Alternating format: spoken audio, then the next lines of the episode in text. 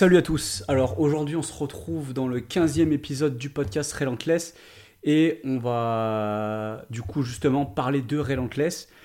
Donc, je vais à la fois utiliser ce podcast pour euh, raconter rapidement l'histoire de Relentless, mais ce podcast, il va surtout me servir à, ben, en faire une présentation du coup de Relentless et introduire le coach qui va maintenant euh, travailler avec moi. Donc, euh, ce podcast, il a aussi pour objectif de l'introduire de le, et de le faire connaître et ça me fera euh, ça, me servira de support pour euh, faire une présentation de Relentless. Donc dans cette première partie, je vais expliquer un peu pourquoi je veux travailler avec lui, je vais expliquer un peu comment c'est développé dans les grandes lignes hein, euh, Relentless pour que les gens qui puissent l'écouter et qui ne connaissaient pas avant ça Relentless puissent avoir une idée de comment ça s'est construit et d'où je viens et d'où vient Adrien. Et puis dans la deuxième partie, on se retrouvera du coup avec Adrien et puis on va le, le présenter au travers d'une série de, questions. Et, euh, euh, et, on répondra au Q&A aussi qui a été lancé du coup sur, euh, sur Instagram. Donc, Relentless, a commencé à peu près en 2018. J'ai été grandement encouragé par un, par un de mes proches, donc Mathieu, s'il écoute ce podcast, il se, il se reconnaîtra. Il euh, faut savoir qu'à la base, moi, j'avais pas prévu de. Enfin, j'avais pas forcé. J'étais à un point de ma vie où je savais pas ce que j'allais faire, euh, comme beaucoup de personnes à cet âge-là. Euh, j'avais, j'avais une vingtaine d'années à peu près. Enfin, j'avais. je sortais tout juste de, des juniors, j'avais 22-23 ans à peu près. Et du coup, je savais pas trop ce que j'allais faire. Et en fait, j'avais. Au moment où j'ai. Moment où j'ai lancé Relentless, je coachais déjà des athlètes. Euh, donc je me suis pas lancé, euh, je me suis pas lancé dans le coaching euh, sorti de nulle part en fait. Il y, a, il y a 5 ans de ça, j'ai commencé à coacher ma première athlète et j'avais pas encore lancé Relentless. Du coup, j'ai rencontré mon athlète, du coup Pauline Lebras à la salle et j'ai vu qu'elle avait, enfin je me suis rendu compte qu'elle avait pas mal de potentiel et je me suis dit putain ce serait du, ce serait vraiment du gâchis si elle est, mal encadrée ou si elle persévère pas dans ce sport.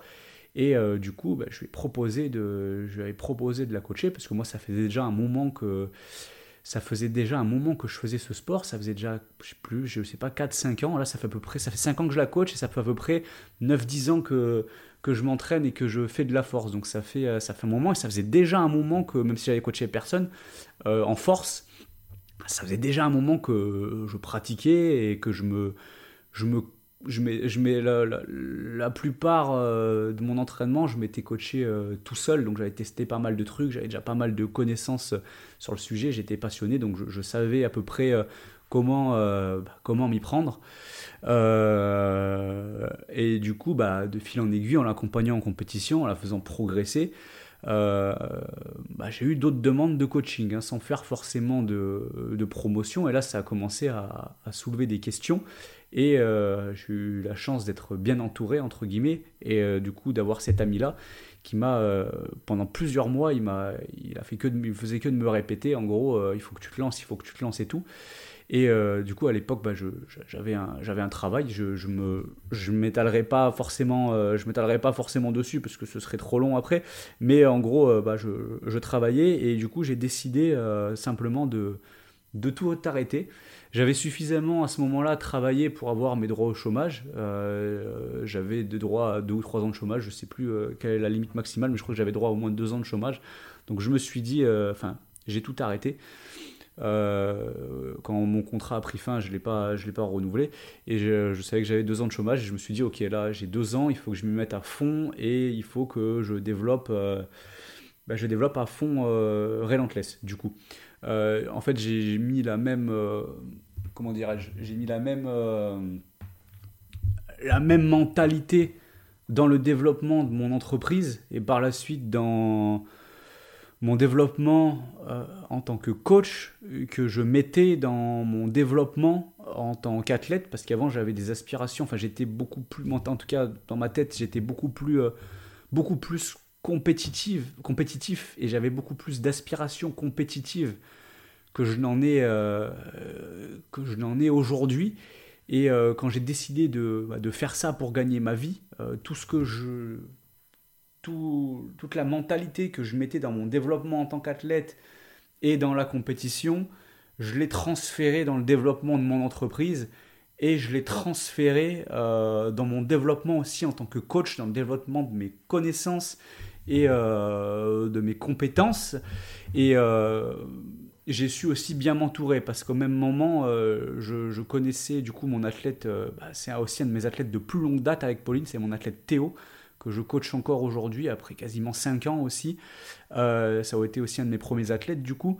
Et à l'époque, je lui ben, quand j'ai du coup quand, quand j'ai décidé de de me lancer à fond. Donc je coachais déjà plusieurs athlètes, mais je n'étais pas du tout sur les réseaux. Euh, je lui ai proposé de le coacher parce qu'il avait déjà un bon niveau, il avait déjà un niveau France, mais j'étais persuadé de pouvoir euh, lui apporter des choses, de pouvoir le faire progresser et que ça lui servirait à lui et euh, évidemment à moi aussi dans mon développement parce que ça me ferait, avec mon athlète Pauline, du coup, une bonne vitrine et que euh, voilà, ce, serait des athlètes qui me feraient une bonne pub et que, dont, je pourrais contribuer euh, gratuitement au développement. Donc c'était un peu euh, donnant-donnant et je me suis pas trompé puisque bah, ça a bien marché pour Théo, il a, il a, il a bien progressé et du coup il y a pas mal d'athlètes de, son entourage. Il a, il m'a aussi on va dire fortement recommandé à pas mal d'athlètes de, qui l'entouraient, avec qui il s'entraînait à l'époque. Et du coup, ça m'a permis de mettre la main sur, euh, bah, sur pas mal d'athlètes quand, quand j'ai débuté mon entreprise et de, enfin, au bout de quelques mois d'avoir déjà, euh, déjà pas mal d'athlètes et de gagner, euh, de gagner en, je dirais pas en visibilité parce que je, vivais déjà de ce travail. J'avais à peine 6 euh, ou 700 abonnés sur Instagram, mais ça m'a permis d'asseoir une certaine crédibilité et de montrer que je savais ce que, enfin sans prétention, que je savais ce que je faisais parce que tous mes athlètes, euh, enfin la plupart de mes athlètes avaient des résultats, progressaient bien et arrivaient souvent en forme en compétition. Et euh, bah, du coup, ça m'a fortement aidé à me lancer. Et après, ce n'est allé qu'en escaladant parce que je n'ai fait que bah, je me suis toujours, j'ai toujours été autodidacte et j'ai toujours eu cette volonté de, de me perfectionner euh, en tant que coach et de devenir meilleur. Donc euh, j'ai, j'ai pas arrêté de me former et de chercher à, à devenir meilleur, euh, que ce soit dans mes connaissances ou dans le service que je proposais, que je pouvais proposer à mes athlètes. Donc forcément, ça n'a fait que escalader bah, jusqu'au point où aujourd'hui j'atteins ma capacité. J'atteins ma capacité maximale à prendre des athlètes. Et du coup, c'est pour ça que j'avais besoin d'un associé. Mais enfin, c'est pas d'hier que j'ai atteint ma capacité maximale, mais euh, disons que euh, c'était difficile pour moi de trouver quelqu'un qui, euh, qui correspondait à mes attentes. Et à l'époque, j'avais déjà, déjà envisagé de, j'avais déjà pensé à Adrien.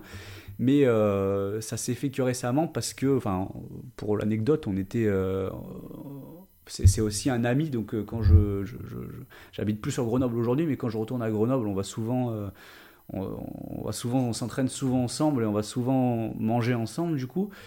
Et euh, du coup, autour d'un repas, lors d'une discussion qu'on a eue, il m'a dit que voilà, il voulait lui faire une reconversion professionnelle totale et s'investir à fond dans le, dans le powerlifting et faire du devenir coach powerlifting à temps plein. Et moi, avant ça, ça aurait été inconcevable de collaborer avec quelqu'un qui ne fasse pas ça à temps plein. Parce que c'est. Enfin, pour moi, tu ne peux pas proposer la même qualité de, service, le même investissement, même dans ton développement en tant que coach, si tu fais un autre métier à côté. En tout cas, c'est euh, ma vision des choses. Et euh, en fait, du fait qu'il m'ait partagé cette volonté-là, ça m'a fait me décider parce que, euh, avant toute chose, je pense que Adrien, c'est quelqu'un qui, déjà, qui a un, énorme bagage. Aujourd'hui, on voit plein de, alors c'est pas une critique, mais on voit plein de coachs se lancer sur, sur les réseaux sociaux, sur Instagram, qui ont des fois même pas un an de pratique ou qui ont fait deux compétitions et qui, qui essayent de faire même du contenu éducatif pour, pour essayer de se, de, se, de se faire voir, du coup, d'avoir de la visibilité, d'essayer de gagner de la crédibilité alors qu'ils n'ont pas prouvé grand-chose finalement. Euh, donc le fait est que Adrien, c'est un mec du coup qui est pas trop sur les réseaux. il commence juste à s'y mettre, mais ça fait ça fait 15 ans qu'il ça fait 15 ans qu'il s'entraîne en termes d'expérience d'entraînement. Il a plus de il a plus d'expérience que je n'en ai. Et moi, ça fait quasiment 10 ans que que je m'entraîne du coup. Donc déjà, ça lui donne une, certaine crédibilité. Il a testé beaucoup de, il a testé beaucoup de choses, beaucoup de méthodes. Il a une certaine ouverture d'esprit aussi. On a à peu près les mêmes, euh, on a peu près les mêmes références. Je sais qu'il voit les choses un peu comme moi au niveau du coaching. Il a déjà coaché, euh, il a déjà coaché du monde aussi, donc il a aussi de, il a aussi de l'expérience à ce niveau-là. Et surtout, on partage la même, euh, la même mentalité, si je peux dire. Euh, ça, ça c'était pour moi la chose la plus importante et c'est là-dessus où j'ai toujours eu du mal à faire confiance à quelqu'un pour travailler avec moi parce que c'est important que la personne qui, utilise aussi le nom de Relentless, donc que j'ai construit, euh, reflète cette mentalité parce qu'avant toute chose, Relentless, pour moi, c'était euh, c'était de, en tout cas moi-même, de transpirer une mentalité et que mes athlètes puissent s'en imprégner. Donc, comme je le disais tout à l'heure, à l'époque, j'étais j'avais des aspirations bien plus, en tant qu'athlète, bien plus compétitif qu'aujourd'hui. Et je me suis fortement inspiré du livre, du coup, Relentless de Tim Grover. Donc, Relentless, ça veut dire acharnement. Déjà, on comprend beaucoup de choses juste avec ce mot. Euh, et dans, le, dans ce livre, du coup, il, revient sur les termes euh, donc pour définir trois types de personnalité qui est euh, couleur, closer et euh, cleaner. Donc en gros, le, couleur, c'est l'athlète euh, qui est moyennement sérieux. Euh, le closer, c'est un mec qui va faire les trucs bien, mais juste bien. Il va pas, il va pas aller chercher dans les détails et il va pas chercher, il va pas chercher à se mettre à 200%. Et le cleaner, c'est vraiment le mec qui va se dépouiller en fait, qui va se chercher absolument aucune excuse, qui va chercher à tout optimiser et à faire tout ce qu'il faut pour atteindre euh, le, le top de son potentiel. D'accord? Parce que ça aussi, c'est euh, une chose importante. Alors, je m'égare, mais c'est une chose importante à, mentionner c'est qu'avec euh, avec la pratique, déjà, et le temps, et je l'ai surtout réalisé en coachant en coachant. alors, j'ai pas j'ai pas abandonné tout de suite j'ai jamais abandonné mes aspirations compétitives mais c'est transféré après dans le business, si on peut dire, et dans, surtout dans mon développement en tant que coach et dans ma volonté euh, d'exceller en, tant que coach. En fait, ma volonté d'exceller, j'ai toujours envie d'être un bon athlète, mais ma volonté d'exceller en tant qu'athlète, elle s'est transférée en une volonté d'exceller en tant que coach. Donc quelque part, jamais abandonné, mais je me suis, euh, surtout en coachant un panel large d'athlètes, j'ai réalisé quand même certaines choses. Euh, il y a vraiment des athlètes qu'on va voir se, se dépouiller pendant plusieurs années et littéralement galérer pour aller choper une qualification euh, au championnat de France. Et à côté de ça, on a des athlètes qui vont faire, qui vont être quand même sérieux, mais qui vont faire moitié moins pratiquement et qui vont atteindre beaucoup plus facilement un niveau national, qui vont arriver à faire un podium, qui vont même arriver à décrocher une qualification internationale et qu'on coach après plusieurs années un large panel d'athlètes, on se rend compte qu'il y a vraiment une disparité entre les potentiels et que c'est pas juste une question euh, d'état d'esprit. Il y a littéralement des gens qui sont pas faits, c'est triste à dire, mais qui sont pas faits pour être athlètes de haut niveau, qui sont pas faits pour être champions du monde. Et euh, bah, il y en a qui, sont, euh, qui ont un bien meilleur potentiel et beaucoup plus de, beaucoup plus de, facilité, si je peux dire.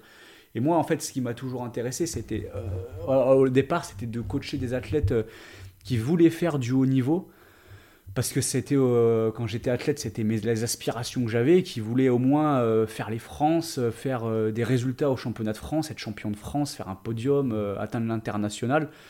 Parce que je savais que c'est des athlètes qui allaient, qui allaient s'impliquer, mais après, au fil du temps, ça s'est transféré. Et aujourd'hui, bien sûr, j'ai envie d'avoir des athlètes qui ont de l'ambition, mais surtout, moi, j'ai envie de coacher des gens qui se, j'ai envie de coacher des gens qui vont vraiment se, se dépouiller. Parce que c'est plaisant de, de coacher, d'encadrer de, des gens euh, qui, qui s'arrachent et qui partagent euh, la, même mentalité parce que quoi qu'il en soit, euh, si tu veux, tu, tu, sais pas, tu sais jamais où est ton, ton plafond, ton potentiel maximal, mais si tu veux l'atteindre, dans tous les cas, il va falloir te il va falloir te, dépouiller, peu importe euh, quel est ton potentiel. Et moi, c'est des gens comme ça que j'ai toujours eu finalement, avant toute chose, envie de coacher. C'est ce qui me plaît. Et je pense que pour coacher et pour attirer des gens comme ça, bah, c'est quelque chose qu'il faut appliquer sur soi-même et qu'il faut refléter soi-même. Même si tu n'es pas athlète de haut niveau, même si tu n'as pas le potentiel pour être athlète de haut niveau, il faut appliquer cette, euh, cette mentalité, il faut avoir cette, euh, cet acharnement, et cet acharnement, c'est pas dans des posts Instagram ou c'est pas dans des stories, c'est euh, vraiment dans la, dans la pratique. C'est comme ça que tu montres l'exemple à à tes, à tes athlètes. Et d'un point de vue personnel, tout ce que je demande de faire à mes athlètes, même mes athlètes qui font du haut niveau, soit je l'ai fait sur moi-même, soit je le fais encore sur moi-même. Et sans prétention, même à l'heure d'aujourd'hui où j'ai beaucoup moins d'aspirations compétitives et où mes aspirations elles sont plus dans le côté euh, coach et entrepreneur si on peut dire euh, tout ce que je demande de faire à mes athlètes euh, je me l'impose à moi-même et j'en fais beaucoup plus que la plupart de mes athlètes et même que certains de mes athlètes qui font aujourd'hui de la compétition à un niveau plus élevé que le mien parce que je pense que c'est super important de montrer l'exemple. Et ça, ça a été un, critère décisif pour trouver euh, la, bonne personne avec qui travailler. Et justement, je pense que Adrien, il remplit, euh, il remplit cette condition qui est, euh, à mon sens, indispensable. C'est un mec que je connais bah, depuis du coup 7 ou 8 ans. Ça a été un de mes premiers vrais partenaires d'entraînement, puisque quand je m'entraînais au HC Grenoble, on se retrouve, enfin, j'allais m'entraîner le soir, on se retrouvait le soir, et pendant des années, on s'est entraîné on s'est entraîné ensemble, on se hypé et tout, donc euh, je, sais la mentalité qu'il a. Je sais aujourd'hui ce qu'il met en place euh, dans son entraînement, comment il s'entraîne et ce qui met, tout ce qu'il met en place autour de son entraînement euh, donc je sais que c'est fait partie de ces mecs euh, euh, qui, reflètent ces valeurs-là et qui, se, dépouillent, même s'il ne le montre pas sur les réseaux sociaux, parce que de toute façon il n'est pratiquement pas sur, les réseaux sociaux. Je sais qu'il le reflète, et, plus que beaucoup de monde, et du coup qui saura bien refléter la mentalité que j'ai toujours essayé de, représenter et d'instiller au sein de mes athlètes, et qui pourra aussi du coup l'instiller au sein de ces athlètes. Et que même si on n'a pas les mêmes athlètes, euh, il y aura toujours euh, cette unité-là et qu'on sera toujours regroupé autour de la même euh, de cette même valeur du coup qui est vraiment l'acharnement et le fait que peu importe le potentiel que tu as de te dépouiller pour aller atteindre le sommet de ton potentiel. Alors le but c'est pas d'avoir une armée d'athlètes qui sont complètement nazis qui vont chercher à tout optimiser mais c'est vraiment d'encourager et d'arriver à influencer les gens à, tendre vers ça. Il faut déjà le refléter soi-même. Donc euh, je pense que là, ça explique bien un peu le, développement et la mentalité qu'il y a derrière Relentless et pourquoi, euh, pourquoi je veux travailler avec euh, Adrien, pourquoi j'ai choisi Adrien aussi, du coup par rapport à sa, grande expérience? Et euh, bah, du coup, vous pourrez en être témoin dans la deuxième partie de, bah, de l'épisode là qui va, qui va suivre juste après. Donc je vous invite à écouter. Donc on va présenter Adrien au travers d'une série de, questions que je lui ai préparées et puis en répondant aussi au, au, Q&A que j'ai lancé que j'ai lancé sur, sur Instagram en amont de, en amont de, cet épisode. Et puis si j'ai oublié des choses ou que vous avez des que vous avez des questions suite à cet épisode, bah, n'hésitez pas à me, à me, lancer soit dans les commentaires, soit, soit, en, soit en message. Et puis voilà, je, vous souhaite un, je vous souhaite un bon, un écoute euh, du coup pour la deuxième partie de cet épisode qui va suivre où euh, bah, on va vous présenter, euh, on va vous présenter Adrien qui va maintenant travailler avec moi et sous le nom de Relentless Strength System. Alors salut à tous, on se retrouve aujourd'hui dans le 15e épisode du podcast Relentless. Euh, aujourd'hui on se retrouve donc on se retrouve là dans la deuxième partie de ce 15e épisode et euh, le but ça va être de vous présenter du coup euh, le coach qui va s'associer à moi avec Relentless. Et donc Adrien, je te laisserai un petit peu te, présenter pour qu'on sache déjà qui tu es. Eh bien bonjour à tous, donc moi c'est Adrien Plastre, euh, donc, euh, comment me présenter brièvement? J'ai 39 ans euh, et je fais de la force athlétique depuis 14 ans, je crois, depuis 2009. Quand j'ai, c'est peut-être un peu rapide de dire euh, que c'était de la force de athlétique en 2009, mais donc c'est parti de 2009 et depuis, j'ai j'ai jamais arrêté. Et donc, euh, quand tu as commencé, tu as tout de suite fait du powerlifting? non, j'ai euh, quand j'ai enfin, quand j'ai commencé, je savais même pas ce que c'était le powerlifting. Et moi, quand j'ai commencé, en fait, euh, je cherchais un programme pour, euh, pour faire, euh, pour faire de la masse. Et en fait, j'étais, disons que j'allais dans une salle de sport et je, enfin, avec le recul, je- enfin, franchement, je, enfin, voilà, je faisais un peu n'importe quoi, un peu à l'instinct, comme tout le monde, Ouais. en mode euh, dos muscu, quoi, on va dire. Et, euh, et je suis tombé sur un, sur un programme qui s'appelait à l'époque Strong Lift 55, 5 Ouais. by 5, qui est largement inspiré euh, de la Texas Method, euh, Starting Strength et tout comme ça. Et en fait, euh, à l'époque, l'auteur du site avait mis en avant cette, cette méthode comme un peu une méthode miraculeuse pour construire du muscle. Et du coup, j'étais parti là-dedans. Avant, j'avais jamais fait de squat, de deadlift. J'avais fait un peu de développé couché. Et, et en fait, tout est, tout est parti de ça à la base. Tu, te souviens de le, le nom du mec qui a fait le, cette méthode-là?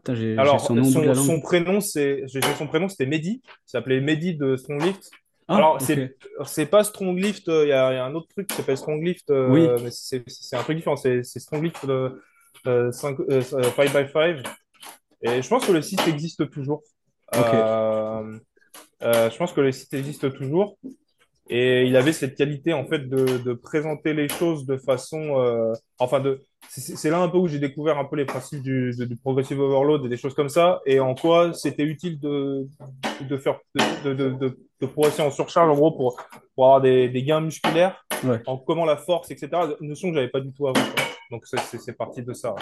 Et quand merde, quand t'as commencé là, la muscu, tu pesais, euh, tu pesais combien de kilos au départ? Alors, Tu commençais à euh, à l'époque, je pense que j'étais dans les alentours de 80 kilos. Euh, sachant que je suis à 1m88. Ouais, Donc j'étais j'étais plutôt euh, longiligne, longiligne. mais euh, voilà, mon but voilà, c'était vraiment de prendre du muscle. Euh, et, euh, et pour le coup, ça a fonctionné parce que euh, c'était une méthode simple avec des objectifs clairs où on s'éparpillait pas. C'est-à-dire que bah en gros, c'était enfin c'est très très simple, hein, c'est du 5 x 5 euh, et on monte le poids progressivement de, de, de séance en séance avec une fréquence très haute parce que bon, c'est pour les pour les débutants hein, donc ok. voilà.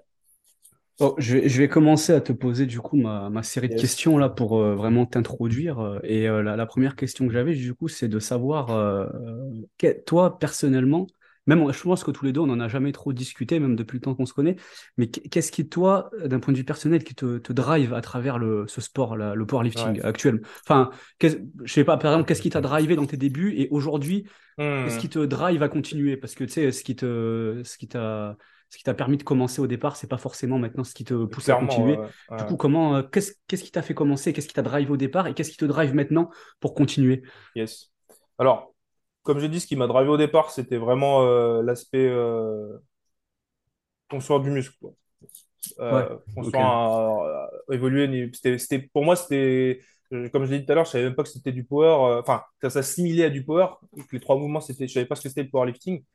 Euh, et bien, c'est comme ça que j'ai découvert les trois mouvements. Euh, et donc voilà, ça c'était le départ. Et de, de fil en aiguille, ben, du coup, en me renseignant, euh, parce que je- du coup, en, en découvrant ce, ce- ce- ces premiers programmes, j'ai cherché d'autres programmes et puis Ouais, j'ai découvert ce que c'était le powerlifting. Et euh, j'ai commencé à vraiment à focus sur la force. Et en fait, ça m'a ça m'a pris au trip en fait. Je sais pas trop comment expliquer autrement. Aujourd'hui, moi, euh, enfin, c'est un truc que, que j'ai en moi maintenant, quoi. Ça fait ouais, ok. presque 15 ans que, je- que je fais de la force. Et en fait, euh, parce que quand tu me poses cette question, la première chose qui me vient en envie, c'est plutôt l'inverse. C'est à quel moment, euh, pourquoi j'arrêterais? Il n'y a aucune raison. Parce que c'est quelque chose que j'aime, quoi, en fait, tout simplement. Et, et, et, ce et ce que j'aime, c'est repousser mes limites. Et je pense que j'ai ce goût de l'effort. J'ai ouais, j'ai j'ai j'ai ce goût de l'effort et que, et que je veux voir où je peux aller, jusqu'où je peux aller. Parce que je pense que j'en ai encore sous le pied. Alors là, Et là, là, ouais, ouais. Parce que tu sais, tu as beaucoup de gens, euh, même des fois à 30 ans, Ouais. Ils ont l'impression qu'ils sont à un âge où ils ont atteint euh, c'est le, la, la limite Et ouais. de, de leur potentiel. Toi, tu as, 39 ans, ça fait 39 ans. déjà 14 ans que tu t'entraînes. Euh, mais déjà, juste en, ton, ton temps d'entraînement, en fait, et c'est une des raisons pour lesquelles euh, j'ai voulu travailler avec toi aussi, mais elle, elle dépasse celle de la plupart des pratiquants que tu vas pouvoir aujourd'hui trouver en compétition.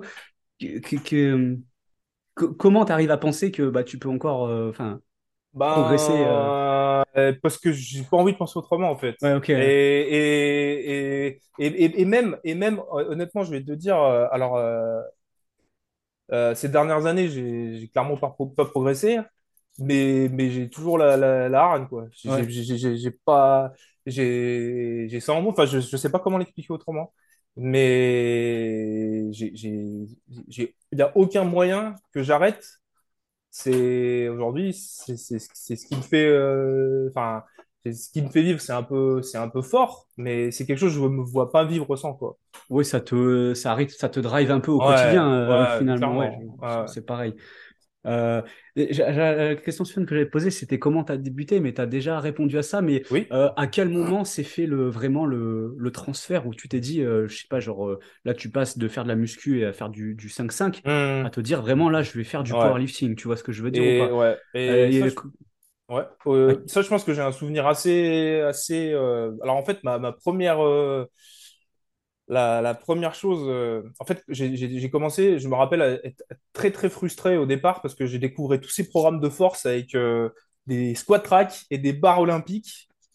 Et à l'époque, euh, bah, à Grenoble, bah, ça courait pas les rues d'avoir des squat racks et des barres olympiques. Je me rappelle, la salle où j'étais au tout départ, le mec, euh, enfin, c'était une salle en L et il fallait que je me, ca- enfin, je me cachais au fond pour faire mes squats parce que le mec, il voulait pas qu'on fasse des squats Oh putain. parce que ça risquait, on risquait de se faire mal. Et c'était des barres qui devaient faire, euh, allez, 1m60, tu vois le truc. Et, et moi, moi, les- c'est les barres de, de 30 millimètres là? ouais, euh ouais, Ouais, ouais, ok. les trucs euh, qui plient euh, à 200 kilos, quoi. Et, et du coup, euh, ma, ma première, enfin, je, te je te dis ça parce que ma, ma première quête, en fait, c'était de trouver une salle où je pouvais avoir accès à du bon matos. Et c'est là où j'ai trouvé le HCG, là où on s'est rencontrés. Donc, c'est une Ouais. salle à, à Grenoble. Et en fait, au HCG, ben, il y avait des compétiteurs de force athlétique et c'est comme ça que j'ai découvert la force. Et j'ai dit, putain, mais en fait, c'est ça qu'il faut que je fasse, quoi. Ok. Voilà. Et, et, euh, dans la, la façon dont tu as abordé l'entraînement, quand tu es arrivé au HCG, ça t'a Ouais. influ- influencé par rapport à ce que tu, ce, ce que tu faisais parce que Énormément parce que Ouais. euh, à l'époque, euh, bah, à l'époque, il y avait Jean-Pierre et c'est lui qui m'a parlé de Westside à l'époque. Ah ouais, À l'époque, il m'a d'accord. Ah parlé, moi, je putain. connaissais pas, il m'a parlé de Westside. Et Ah, je là, savais- tu vois, je, te coupe, je savais même pas qu'il était, euh, je savais même pas qu'il était branché là-dessus, euh, Ben, à l'époque, il était, il était quand même pas mal euh, dedans, quoi. hein. Je me rappelle, c'est un peu lui à l'époque euh, qui m'avait euh, qui m'avait dit, ouais, faudrait que tu regardes Louis Simmons, machin. Et du coup, j'ai regardé. Et là, là, moi, j'étais parti de, je sais pas, j'avais peut-être six mois de- d'entraînement en SBD et je j'ouvre la boîte de Pandore euh, Westside. Je comprenais pas les trois quarts des trucs, mais tu vois, j'avais envie. Et en fait, euh, bah, été content d'avoir trouvé mes barres olympiques et mon squat rack. Mais comme tu peux le savoir, euh, Westside, euh, en tout cas, quand tu le lis, euh, enfin, moi, quand je l'ai lu la première fois, j'avais, j'ai eu cette impression que c'était obligé d'avoir un- une ribambelle de, de barres différentes, euh, des Oui. machines de partout. euh. Et du coup, j'étais encore plus frustré, je me rappelle, parce que ben, j'avais pas accès à ce matériel. Mais voilà, enfin, c'est comme ça, en tout cas, que j'ai commencé, pour répondre à ta question, c'est comme ça que j'ai connu euh, ce que c'était la force et que j'ai fait mes premières compétitions, euh, ma première compétition avec, euh, avec, euh, bah, avec Jean, enfin, c'est Jean-Pierre qui m'avait inscrit, etc. au ouais. du, du coup, tu l'as, la méthode Westside, tu l'as appliquée pendant moment. Alors, je l'ai Ou tu t'en es inspiré. hein je alors, je l'ai appliqué. Je l'ai appliqué, alors là, tu as dit appliquer la méthode. On va dire que j'ai appliqué le template Westside Ouais, à brûle pour point. J'ai plaqué le truc et euh, allez, voilà, en mode, euh, je savais pas trop ce que je faisais, mais je me dis, ça va être génial, euh, je vais tout exploser. Et voilà. Tu, te souviens de ce que tu faisais par rapport à ça Bah, ou je pas? faisais euh, un jour, enfin, alors, ouais, je faisais un jour max et forte avec un maximum d'élastique. Je faisais un jour dynamique et forte pour chaque mouvement. Le deadlift, je le faisais une fois toutes les deux semaines parce que c'est ce qui est préconisé dans Westside à la base. Parce que bon, c'est des athlètes, disons qu'ils soulèvent pas 200 kilos, donc euh, niveau récupération et tout, c'est complètement différent. Mais moi, à l'époque, j'avais pas du tout cette, euh, cette idée dans la tête. Bien sûr. J'ai dit, je, vais- je me suis dit, c'est la méthode, il faut que je la fasse. Et Ouais, d'ailleurs, c'est ok. pas la seule fois que j'ai fait ça. C'est- J'ai fait ça avec pas mal de trucs, mais c'est aussi comme ça qu'on apprend, quoi. Mais bah, tu vois, justement, je pense que on a un parcours un peu similaire là-dessus, parce que j'ai testé aussi pas mal de trucs, mais euh, même une méthode où à la fin tu vas pas, tu vas pas adhérer, tu vas partir sur autre chose. Je pense toujours qu'il y a des, euh, il y a des trucs à en tirer intéressants. mais clairement, Et, ouais. et- et chez- aujourd'hui, là, par rapport à ton expérience sur la West Side, qu'est-ce que, qu'est-ce que t'en as tiré? Enfin, est-ce que s'il y a, il y a un truc particulier ouais, que t'en as tiré? le, le, le, le truc euh, qu'on m'a... Alors, le, il y a, il y a- je, pense à deux choses là tout de suite. C'est euh, la variation d'intensité. parce qu'on parle, enfin, dans les dernières années, le, le speed work, enfin, la- la- le, le- le travail en, en- en- en vitesse de Westside, il s'est un peu fait démonter, euh, parce que je pense que c'était peut-être pas, à la base, Westside, c'est quand même fait plutôt pour l'équiper, etc. Donc, c'est des problématiques un petit peu différentes. Ouais. Euh, mais il y a quand même cette variation d'intensité et cette notion de. Donc, il y a il y a cette première chose-là et, et il y a cette notion de. Tu t'as parlé de méthode tout à l'heure. Et je pense que c'est le premier programme qui, à force de m'acharner dessus comme un mongol, ça m'est apparu que c'était en fait, c'était pas juste un programme, c'était un système, une méthode et que, et que la force, c'était pas, il n'y avait pas une recette euh, universelle et que c'était plutôt euh, une boîte avec une série de leviers en avant, euh, avant et, et une sortie en- et un athlète au milieu, quoi. Ouais. Et, et on va activer les leviers, on va voir ce que ça donne et on y va à tâtons. Et, et, voilà, en fait, c'est ça qui me vient à l'esprit quand on parle de Westside. Euh, voilà. Mais tu, tu vois, justement, c'est euh, juste les, ah, les... Ce qui a été beaucoup décrié, c'est les, les- les changements de mouvement d'une semaine à l'autre, Ouais, ouais. mais aussi les variations d'intensité. Mais Hmm. aujourd'hui, euh, tu sais, à un moment donné, il y a la, qui a été mis en avant, il y a la, la, la périodisation ondulatoire. Tu avais un jour, euh, un technique day, entre guillemets, volume day, euh, ouais. et, mais finalement, c'est c'est le, c'est très euh, similaire. hein. tu vois, ouais, ça, c'est des appellations différentes, ouais, mais c'est similaire parce que la West Side, c'était périodisé sur, bah, sur un mois parce que tu allais faire chaque Hmm. semaine un truc différent. Et là, tu le faisais dans la semaine. Et même aujourd'hui, dans ton programme ou dans ce que tu planifies, euh, des fois, tu vas planifier un jour tertiaire à sub 6. Ouais, ouais, Euh, ouais. est-ce que, est-ce que, tu vois, la question, c'est est-ce que finalement, ça change énormément Ben, enfin, sur le principe, parce que si tu fais correctement ton entraînement, tu vas chercher toujours à communiquer de la vitesse dans ta barre et à accélérer. Et hmm. à sub 6, tu vas mettre de, tu vois euh, ce que je veux dire? Bah, tout à fait, mais c'est exactement ça. Et c'est et c'est pour ça que voir euh, cette méthode vraiment comme un système, ça change un peu la vision des choses. C'est parce Ouais. que euh, aujourd'hui, quand tu fais un entraînement, euh, tu vas faire du max effort à un moment donné, tu vas faire de la répétition méthode à un moment donné. Euh, en ce moment, on parle beaucoup de cardio, zone 2, etc. Il y avait une énorme partie GPP Oui, dans, dans le Westside, et ça, pour moi, à l'époque, ça m'excitait totalement. J'avais envie d'avoir un, un, un- comment on appelle ça, un power sled là, et mettre une plaque dessus, le tirer, enfin, tu vois, mais, mais, mais en fait, voilà, euh, c'est, ce que tu dis, c'est totalement vrai, c'est que euh, il y, a il y a un ensemble de, il y a un ensemble d'outils à ta disposition, et ce qui va permettre de, en fait, c'est des briques qui vont permettre de mettre en Mm. place ton système. Et quand tu commences à voir les choses comme ça, ça, en fait, ça m'a, quand j'ai commencé à voir les choses comme ça, ça m'a encore plus intéressé au truc. C'est-à-dire que ça, c'est une nouvelle dimension. C'est, faut, si, si- on cherche pas euh, la recette, mais on cherche euh, la bonne méthode pour la bonne personne. Et comment est-ce que je vais tweaker, comment est-ce que je vais euh, mais tu vois, la, la bonne façon de faire. ouais. C'est là-dessus où on est vraiment aligné, c'est que tu, enfin, on est dans la même dynamique où tu, tu- justement, tu vas chercher le- la méthode, mais de Mm, chaque, de, avec tous les outils que tu as acquéris, tu vas, mm, pour chaque athlète, tu vas essayer de trouver la méthode, tu vois, c'est finalement, ça, Euh, allez, là, là, la, la- question qui va suivre, et pour reprendre ça, c'est, euh, du coup, j'allais te demander les, qu'est-ce qui t'a influencé dans ton développement? Donc là, il y a eu euh, ce Ouais. 5x5, il y a eu la, la West Side. Est-ce que derrière, tu as eu d'autres grosses influences dans ton, dans ton parcours? Il y a, je pense que les, les deux grosses influences, c'est, c'est ça. Après, il y a eu, euh, en fait, quand j'ai commencé à dépiler un petit peu, euh, enfin, à découvrir le power, j'ai j'ai deux athlètes qui me viennent en tête, c'est Kirk Karowski. Euh, alors lui, Ah, ça, génial. euh, voilà, lui, c'était, donc j'ai, à l'époque, j'ai, j'avais épluché ses programmes, etc. Il y a, bah, Ed Cohen, ça, c'est rien d'original, je pense. Enfin, pour moi, c'est un, voilà, quoi, C'est la, c'est classique. la base. Et après, à l'époque, euh, il y a- alors c'est pas forcément pour la méthode d'entraînement, mais plutôt pour le mindset et, euh, et l'approche de l'entraînement. C'est euh, Dave Tate. Parce qu'à Ouais, l'époque, euh, alors ça existe toujours d'ailleurs, le site Edit FTS. Euh, Edit FTS, et, et à l'époque, une des sources euh, de lecture euh, que j'avais, enfin, une chose que j'aimais bien lire, c'était les logs d'entraînement Edit FTS. ouais, Et donc, c'est là où, et, et- et ça fait le lien avec ce qu'on disait tout à l'heure, c'est là où, bah, en fait, Dave Tate, c'est quand même l'école Conjugate Westside. ouais.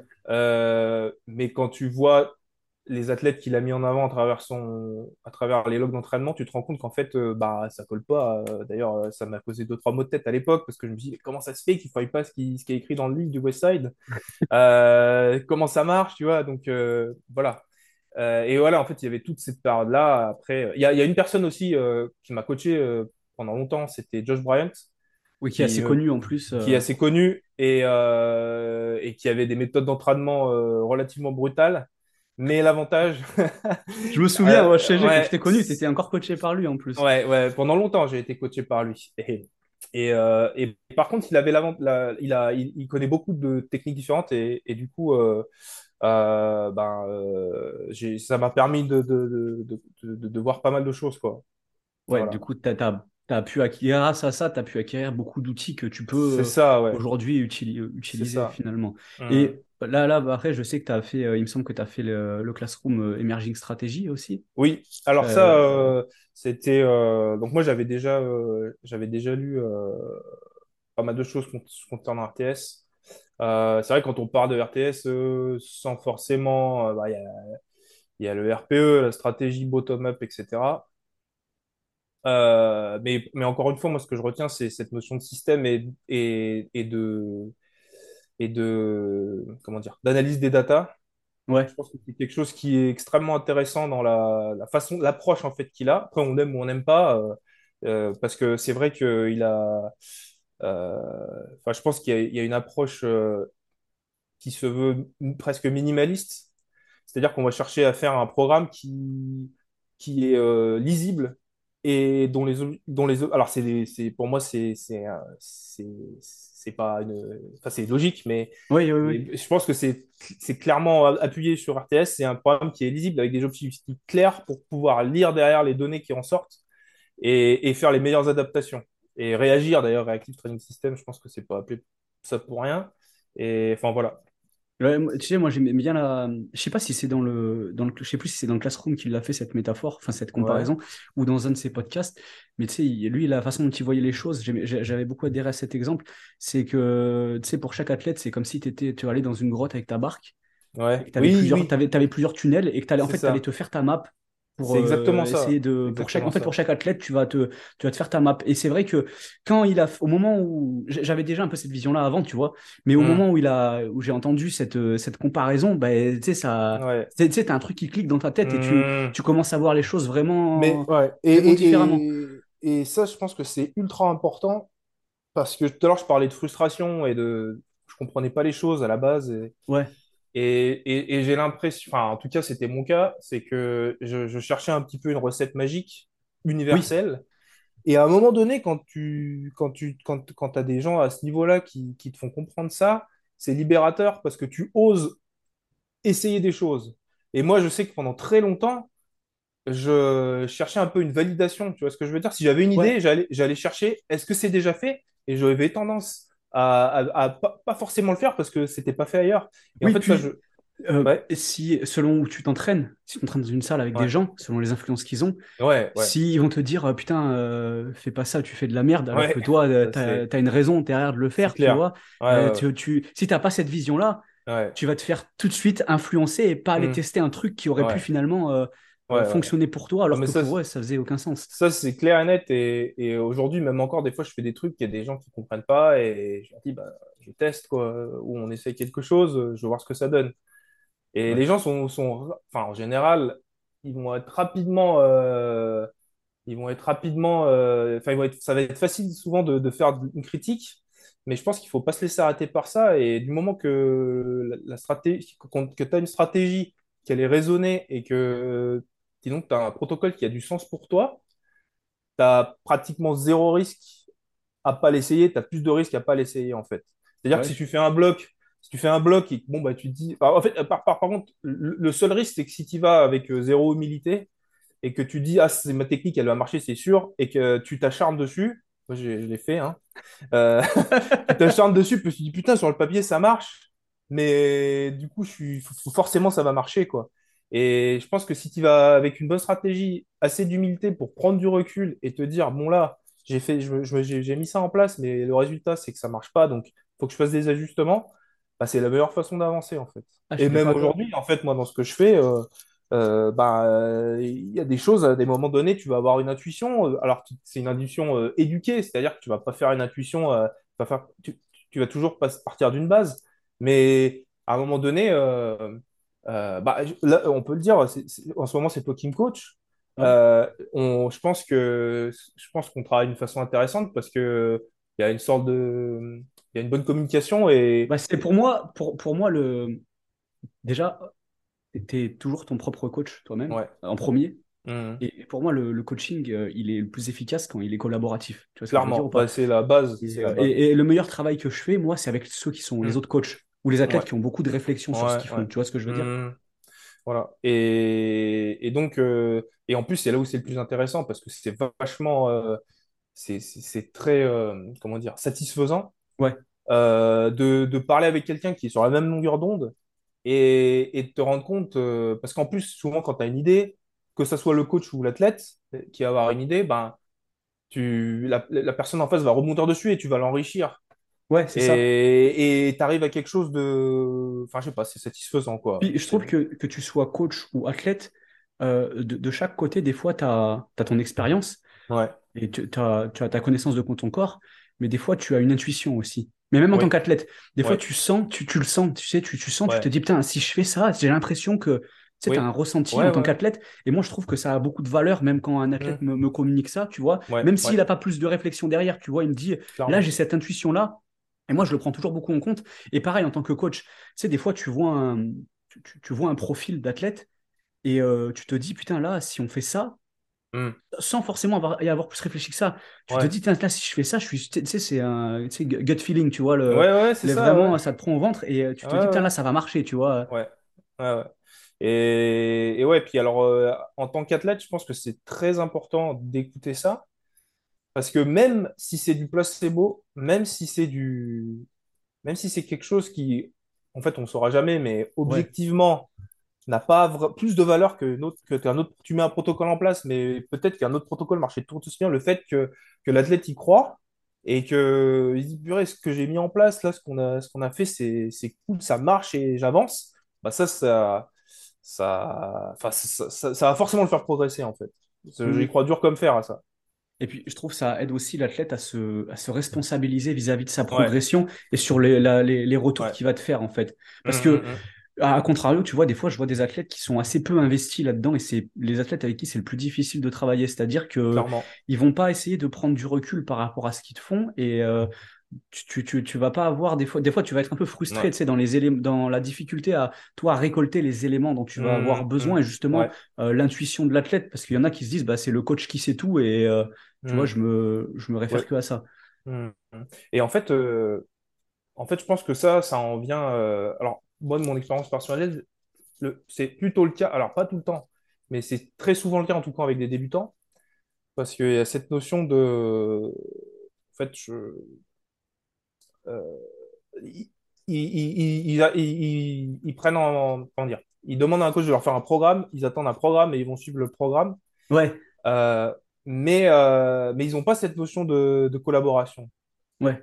Bah, Et, et, et je pense que le premier challenge en tant que coach, quand tu prends un débutant, enfin, en tout cas, moi, quand je prends, quel- quand, quand je prends quelqu'un en, en coaching et, et que j'ai ce, ce ressenti-là, euh, c'est pas forcément. Enfin, un, débutant, tu vas le faire progresser de toute façon parce oui, que il va répondre et le quoi que programme tu que tu vas lui donner, ben, alors évidemment, faut pas, enfin, il y a toujours moyen d'optimiser, mais donc, le programme, je disais que c'est pas la priorité. La priorité pour moi, c'est ce que tu disais tout à l'heure, c'est de le, ren- le rendre quelque part autonome et qu'il Ouais, sache se gérer.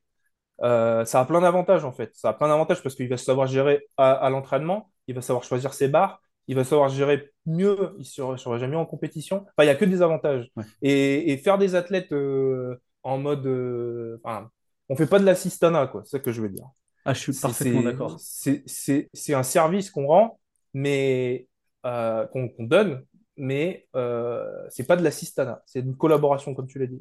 Et, et tu vois, typiquement, ça, c'est un truc que je faisais au début et que je ne dis pas que j'ai regretté par la suite, mais que je me suis rendu compte que c'était une erreur.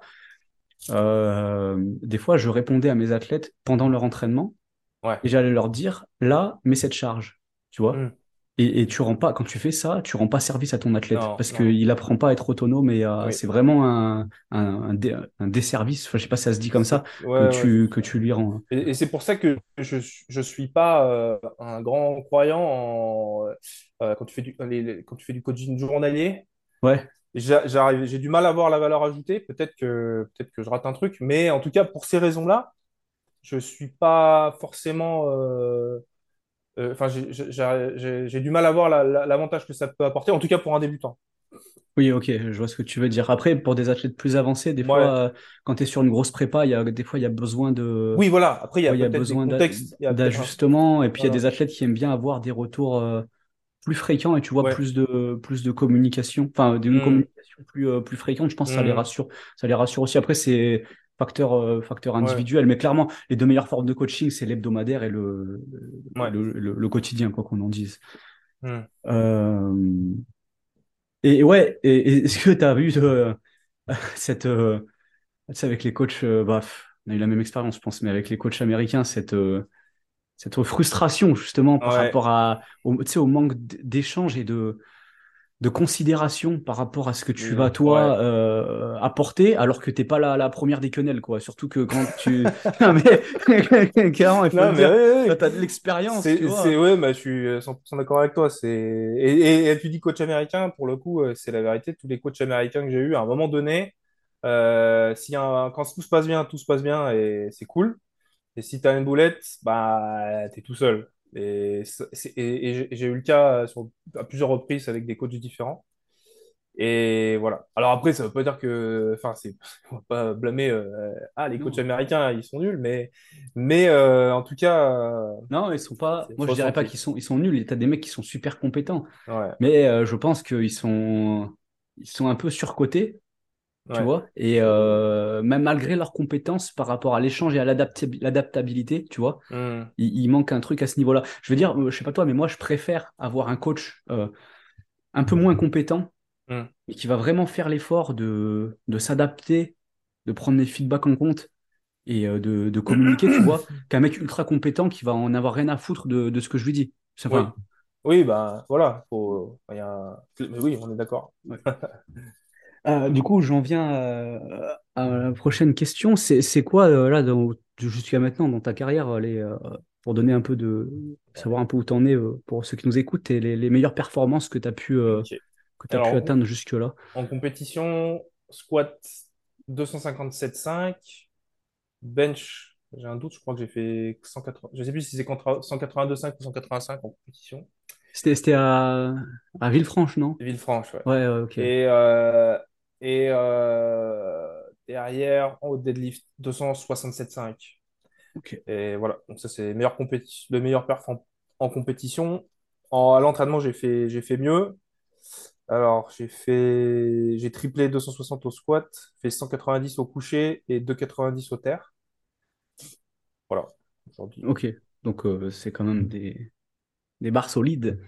Ouais, Bah, c'est honnête. après, ça dépend, ça dépend à qui tu te compares, mais ça reste un, oui, enfin, oui. moi, ça, pour moi, ça reste un bon niveau. Ouais. Surtout que, comment dire, euh, quand tu coaches depuis un moment, si tu te rends compte du, du, du gap de potentiel entre les individus, clairement. et euh, tu vois des mecs qui vont se saigner, tu, mais sur tous les aspects, tu vois, et qui vont avoir un niveau euh, par rapport à, à l'ensemble, si tu veux, au collectif, à l'ensemble, que tu vas ouais. pouvoir dire, euh, ils sont dans le milieu du panier, ils sont moyens, alors que les mecs, ils se saignent, Hmm. et t'en vois avec très peu d'efforts qui arrivent à aller euh, bien au-dessus. Oui, Et bah après, on n'est pas tous égaux, hein. Donc, ouais, ouais, euh, non, mais c'est pour ça que pour moi, à partir de certains chiffres, quoi qu'on en dise, peu importe hmm. le niveau de l'élite, tu restes, euh, ça reste un bon niveau, tu vois. Oui, oui, c'est non, mais c'est correct, c'est correct. Et du coup, prochaine question, c'est quoi, toi, ton, ton rapport à la compétition? Alors, je pense que je suis pas un compétiteur dans l'âme. Je, Ouais, fais pas ça, en tout cas. Alors, pour moi, la compétition, c'est s'affronter aux autres et faire mieux que les autres pour euh, être sur un podium et être, si possible tout en haut du podium, quoi. Ouais, Et quand, quand voilà, donc euh, euh, j'ai une sensibilité à ça parce que, comme je disais tout à l'heure, j'ai le goût de l'effort. J'ai, je pense que j'ai quand même la hargne. J'ai, mais à aucun moment, quand je le fais, je le fais pour être meilleur. Enfin, je me, je me dis, je me dis pas, tiens, j'ai envie d'être meilleur que lui. J'ai juste envie d'être meilleur que ce que j'étais hier ou il y a un an ou il y a Ok. six mois. J'ai- C'est ça qui me drive, comme, tu- comme je le dis tout à l'heure. Et, et moi, la, la compétition, j'adore ça parce que, enfin, j'adore aller en compétition parce que c'est, déjà parce qu'on on rencontre des gens et puis on est dans un milieu où on, on se comprend, hein. Ouais. On a tous un peu un pet au casque, euh, soulever des barres. Et non, mais voilà, tu vois ce que je veux dire. Ouais, Mais euh, mais il y a une atmosphère et, et l'atmosphère de la compétition au niveau des émotions, au niveau de l'adrénaline, ça n'a rien à voir avec euh, même quand tu fais un mock meet et que tu te mets à 200% dedans. Ouais. Enfin, personnellement, en tout cas, je suis, je suis pas dans le même état que, que, que- qu'en, qu'en compétition. Et, et puis, c'est, c'est un peu la. En fait, tu t'entraînes, euh, si tu fais un peu de périodisation euh, dans ton entraînement, c'est un peu la réalisation. euh, c'est là où tu te réalises, quoi. Ça, ça, ça, ça donne du sens à ton entraînement, c'est ça, si on peut dire. Ça donne du sens. Même si je suis capable de. D'ailleurs, c'est le cas, ça fait longtemps que j'ai pas fait de compétition. Même si je suis capable de pas en faire pendant longtemps, c'est quelque chose euh, que, que- qui me plaît énormément pour les raisons que j'ai citées tout à l'heure. Ok. Ok. Et là, actuellement, t'es... c'est quoi là tes objectifs, euh, bah, que ce soit compétitif ou personnel, peu importe, euh, vis-à-vis Bah, du, de la force. hein. hmm. Donc, euh, moi, c'est- les premiers objectifs là que j'ai, c'est de battre les barres que j'ai citées tout à l'heure. Ok. Donc, ça, c'est mes premiers objectifs. Et mon gros objectif, c'est, tu le connais, c'est de faire 800 de Ouais. total. Ah, mais attends, euh, comment tu vas faire à 39 ans euh J'en ai rien à branler. Alors, à, aucun moment. Alors, Non, mais contre, ça, tu attends, parlais, tu parlais tout à ouais. T'as déjà entendu, t'as déjà Mais dû bien entendre sûr. ça. Ouais. Mais bien sûr. Mais bien sûr. À 39 ans, tu vas pas. Écoute, honnêtement, alors je. Et attends, Peut-être que je suis béni par les dieux, mais euh, j'ai pas, je ressens pas de niveau récup, niveau euh, aujourd'hui. Alors évidemment qu'il y a une différence parce que le temps passe, mais là, mon ressenti à moi, su- subjectivement, je, je me sens pas plus fatigué que quand j'avais 25 piges. Après, bon, je pense que j'ai une hygiène de vie, sans vouloir me lancer des fleurs, j'allais dire. voilà, qui est relativement euh, optimisée, mais ça n'a pas euh, toujours été le cas. Euh, pour ceux qui, pour, les auditeurs qui écoutent le podcast, petite anecdote et je salue Zach au passage. Excellent. Euh, euh, la dernière compétition du coup où ils sont, où Adrien est venu m'aider avec euh, Zach pour encadrer euh, huit athlètes à, à Cogolin.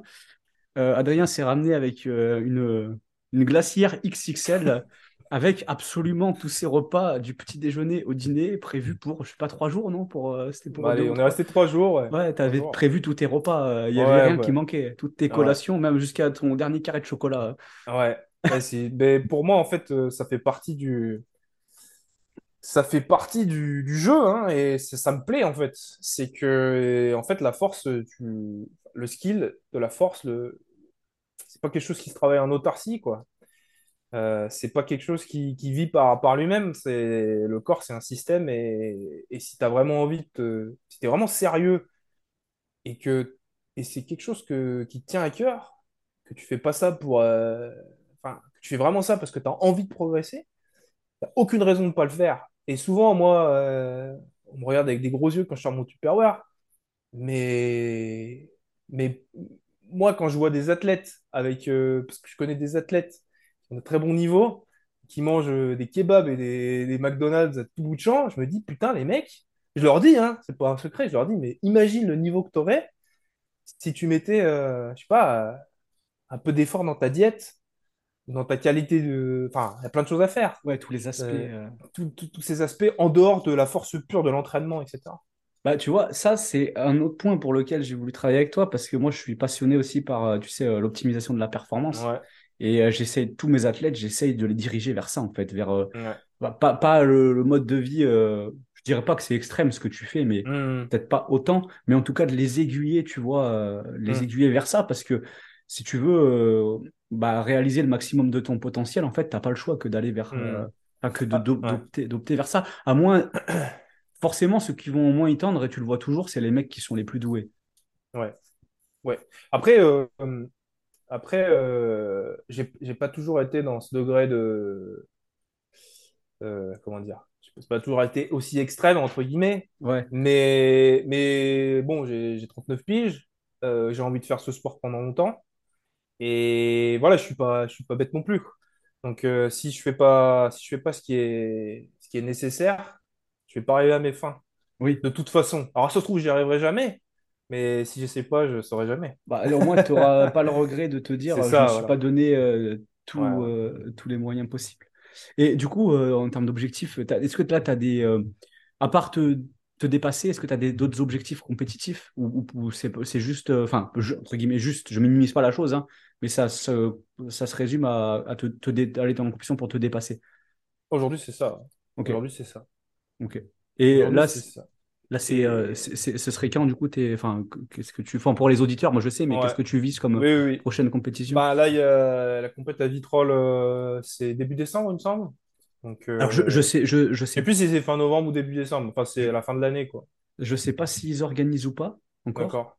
mais Bon, en tout cas, euh, s'ils organisent, c'est le cas. c'est- du coup, c'est un appel à Théo qui, qui Voilà. écoutera ce podcast. euh, il faut, euh, il faut organiser euh, parce que je sais qu'il en a, il en Enfin, avait je plein, serai là, Théo, donc tu peux y aller. euh, c'est bon. je sais qu'il en avait plein le cul euh, la dernière fois euh, par rapport à l'organisation, mais euh, Ouais. bon, ça va, ça va revenir. Donc, c'est c'est un appel. C'est un appel. Et euh, alors là, c'est ma, dernière question avant de transitionner sur la suite. C'est quoi? Enfin, je pense que tu l'as déjà résumé là sur tout ce dont on a parlé, mais euh, si tu peux le, le, le résumer pour conclure cette série de questions, c'est quoi ta vision du coaching aujourd'hui? Hmm. Euh, effectivement, ce qu'on a dit tout à l'heure, je pense que ça reflète bien ma vision de coaching. Moi, pour moi, la- le coaching, c'est avant tout une collaboration entre un athlète et un coach, et avec un objectif commun. Donc, euh, ça va être réaliser les, les, les objectifs de l'athlète et permettre à l'athlète de se réaliser. Donc, euh, ça, ça, c'est le cœur du truc. Et, là-dessus, euh, j'ai envie envie de dire que enfin, cette collaboration, elle va être basée sur la communication. Et en fait, sans ça, je vois pas comment ça peut fonctionner dans les deux sens, hein.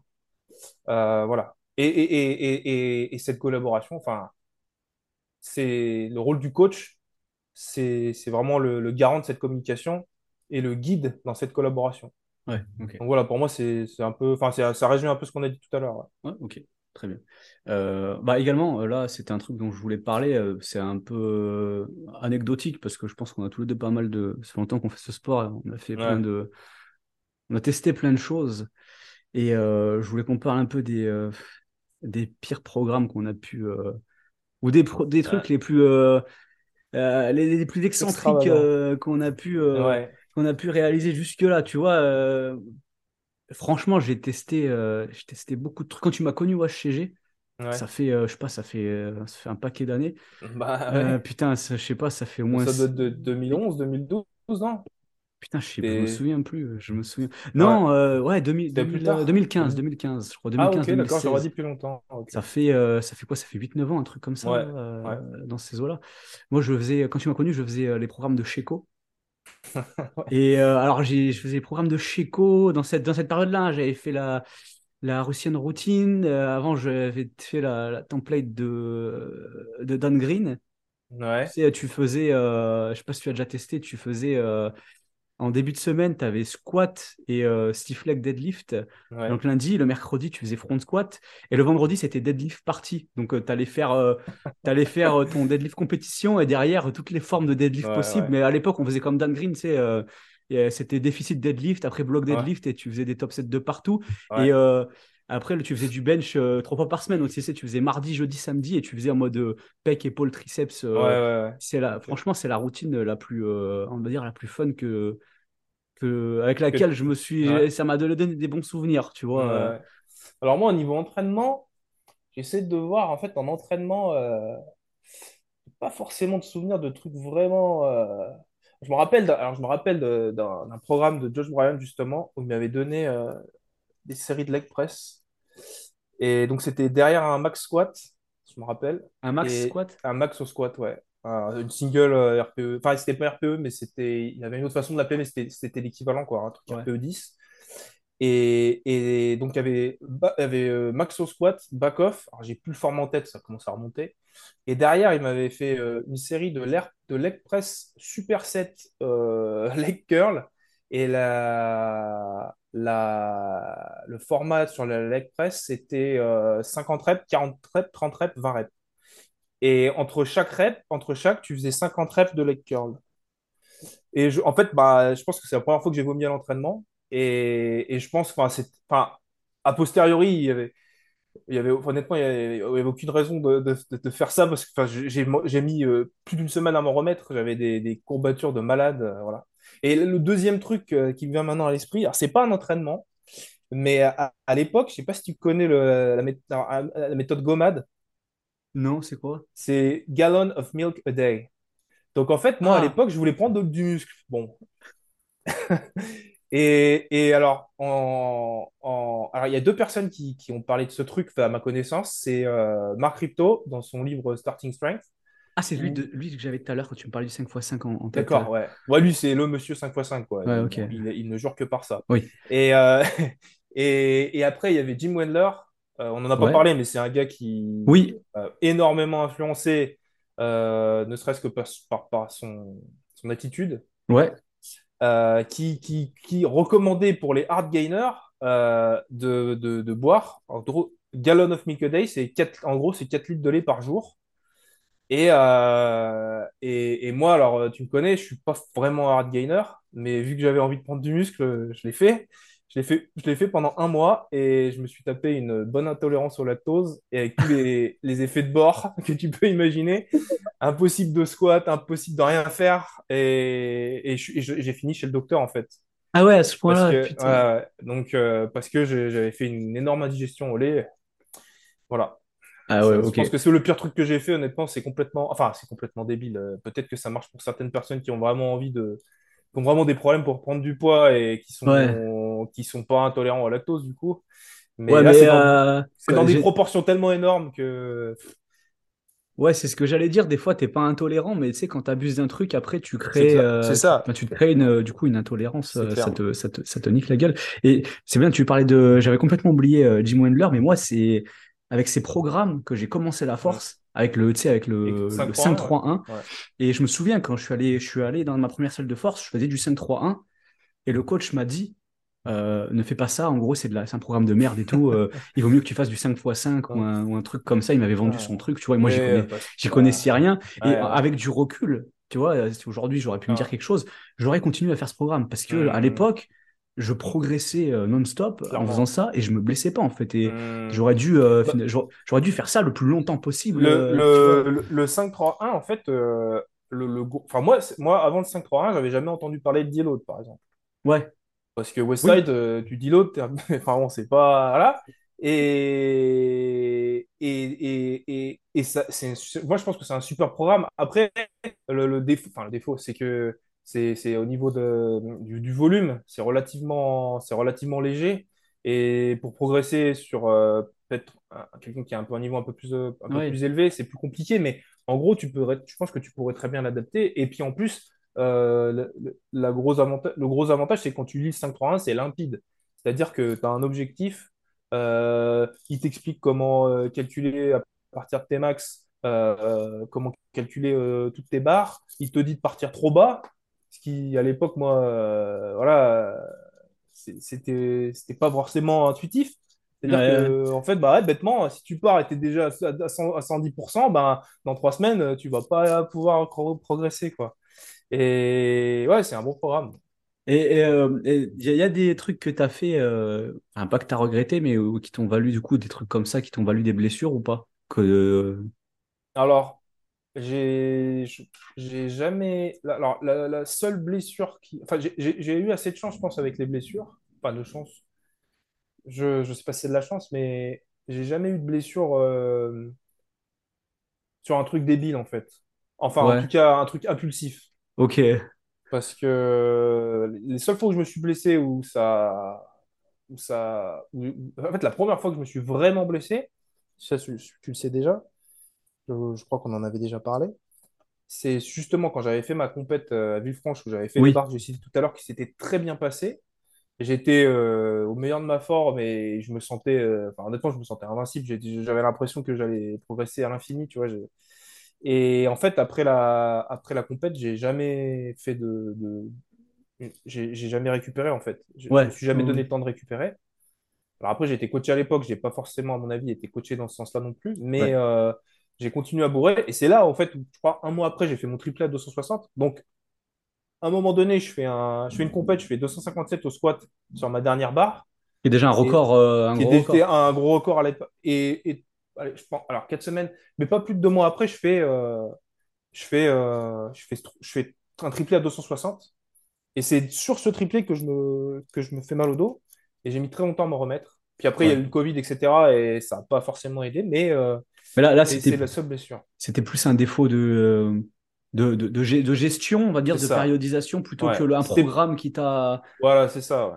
Ok, que je ne suivais pas un programme euh, préétabli. Enfin, en tout cas, c'était pas censé l'être, quoi. Je veux dire, c'était un, un programme qui était, qui était fait pour moi. Et, mais, Ouais, euh, mais pour, à mon avis, avec le recul, euh, enfin, même c'est c'est sûr, j'ai j'ai trop, je me suis trop acharné. euh, j'aurais dû, j'aurais dû prendre un peu de recul après la compète pour, euh, pour me reposer et, et repartir euh, plus bas sur une autre phase, quoi. Mais du coup, je pense que même dans ta vision en tant que coach, là, tu as dû en, t'as dû en tirer quelque chose, tu vois, par rapport au Ah principe de Bah, périodisation ah et bah, bah, clairement. Bah, En fait, moi, c'est des, des principes que, que, quand j'ai fait ça, que, que- avec lesquels j'étais déjà familier?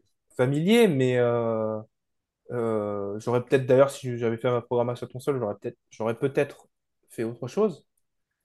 Euh, ce qui est, voilà, mais, mais euh, en tout cas, ouais, la, la leçon, elle a été rude parce que psychologiquement, j'ai mis, en fait, j'ai mis, j'ai mis presque mis un an à avoir de douleur du Ouais, tout. Et, et quand tu es à un, un endroit où, enfin, psychologiquement, je suis passé de c'est génial, Ouais. je suis une merde. Ok. Et, et en fait, là, je me, et genre, j'ai eu, enfin, en fait, il y avait, la douleur physique, mais il y avait aussi l'aspect psychologique. J'ai eu beaucoup, beaucoup de mal à m'en, à m'en remettre. Et alors, je dis pas, euh, euh, le mot dépression, il est peut-être un peu fort, mais, mais vu que pour moi, c'est quelque chose de très important, j'avais l'impression d'avoir, euh, enfin, enfin, j'étais pas bien, quoi. Je- Bah, de, moi, je- t'as, t'as beaucoup d'athlètes qui euh, frisent le, le burn-out. Ouais, bah déjà, euh, l'impact de la force sur le système nerveux, il est. ouais. Je dirais que c'est la partie qui est vraiment difficile dans ce sport, c'est l'impact Mm, que ça a sur le système nerveux comme aucun autre sport. Et mm, après, il suffit que dans ta pratique, ça se passe pas bien ou que tu te fasses une blessure. Là, tu, ouais, tu, t'as, beau être, euh, c'est même pas une question d'être solide mentalement, parce que juste tu, tu dégringoles en fait. C'est tes neurotransmetteurs, tu, il y a tout, qui crache quoi. Et c'est vicieux parce que tu t'en rends pas compte, parce que t'es, t'es dans le, t'es un peu dans, t'es pris dans ton entraînement, tu dis, ah, je vais progresser, ah, je vais pas relâcher, parce qu'il y a quand même toute cette, euh, en fait, il faut pas confondre, euh, il faut, il faut pas confondre euh, relâchement et, j'ai pas forcément le terme, mais se relâcher, entre guillemets, et se donner, donner le, le temps à son corps de, oui. de se reposer, c'est, c'est pas pédé, hein, en gros. Ouais, non Donc, mais, euh, non, mais voilà. non, Non, non, mais mais, parce que souvent, ah ouais, tu fais des entraînements. Moi, moi, on me l'a déjà dit, ah, c'est- les barres, elles sont trop faciles. Qu'est-ce que tu fais? euh, pourquoi tu mets pas plus lourd? C'est là, t'es facile. Parce qu'en fait, euh, c'est pas en mettant lourd qu'on. Enfin, c'est pas en, en faisant des max qu'on devient fort, en fait. après, en- moi Euh, j'aime bien penser qu'il y a un temps pour tout aussi, tu vois. voilà, Il y a, exact. il y a un temps, si tu parles correctement de ton entraînement, tu as un temps pour pousser et performer. Mm, a un temps où il faut arriver à se faire violence, même si tu es dans une bonne lancée des ça. fois, pour récupérer et, et reperformer euh, au bon moment. Mm, Mais ce mm. qui, ce qui n'est pas Ah, facile et souvent tu l'apprends de la, tu l'apprends souvent de la façon ouais, difficile. Enfin, ouais. Mais en fait, moi, le, le regret que j'ai, c'est de, que ce, ce truc-là, ça me soit pas arrivé plus tôt. oui, ok.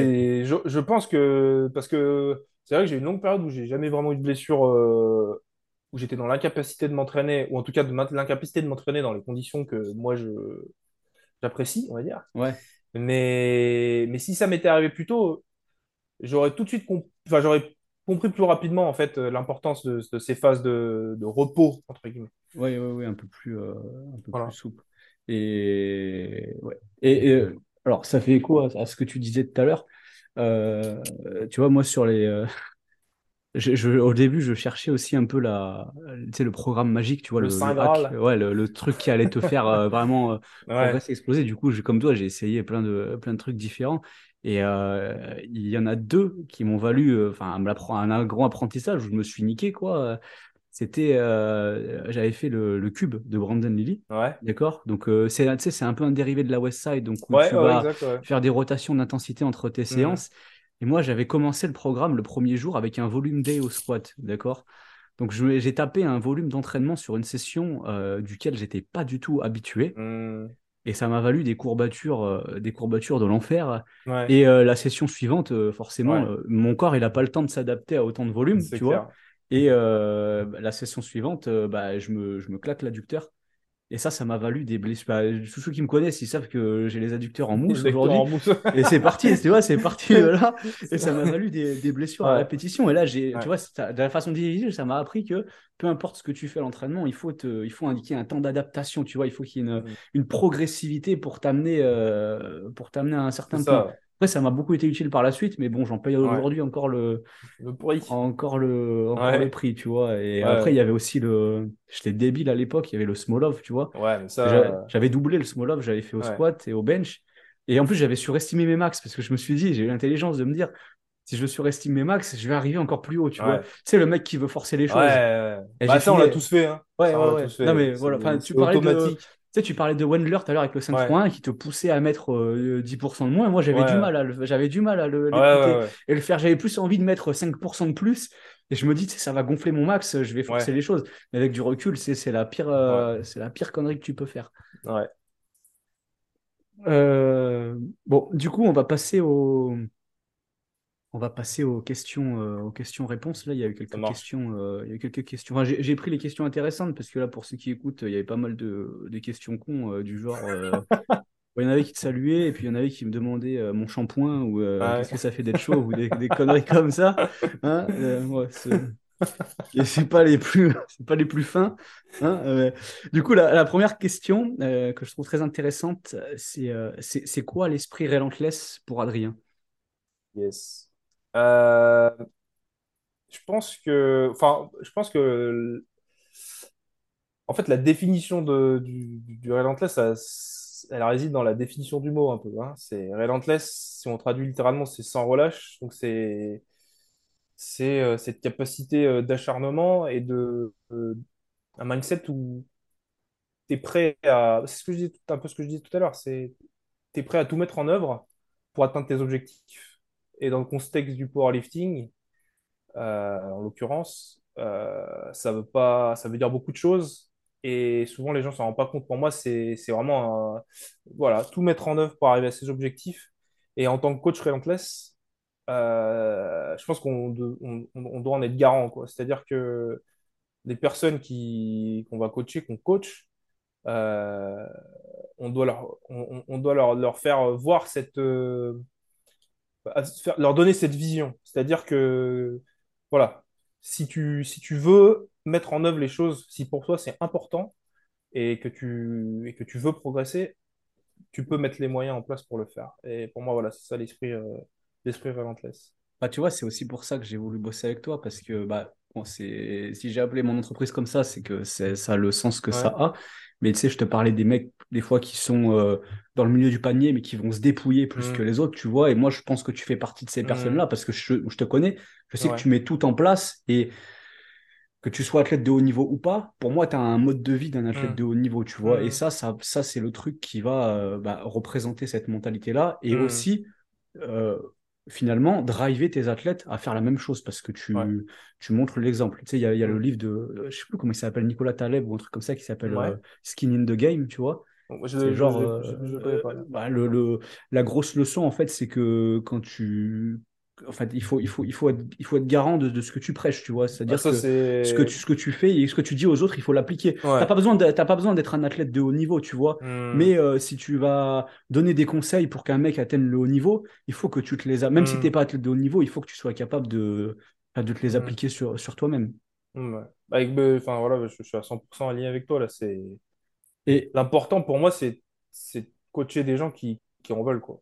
ouais, C'est pas... de- m'en fous, en fait, même si le mec, il veut pas faire compète, euh, qu'il soit, euh, même si- enfin, même s'il est nul, enfin, je veux dire, même s'il il a zéro capacité, mais que le mec, il est dedans et qu'il a un mindset où il va tout donner et euh, tu vois, tu te vois direct, les mecs, ils font des bons retours, ils Ouais, vont faire des, des- des- beaucoup de vidéos, qui vont essayer de leur donner, de donner leur point de vue, qui, enfin, pas, faut qu'ils aient compris qu'il va- qu'il fallait le faire, mais ça, ça se sent, quoi. Et ça fait plaisir de coacher des gens comme ça, parce que c'est souvent avec eux, ben, comme je disais tout à l'heure, où tu as les meilleures collaborations. c'est ça, Parce que, euh, parce que c'est des gens qui sont sur la même longueur d'onde et c'est des gens qui en veulent.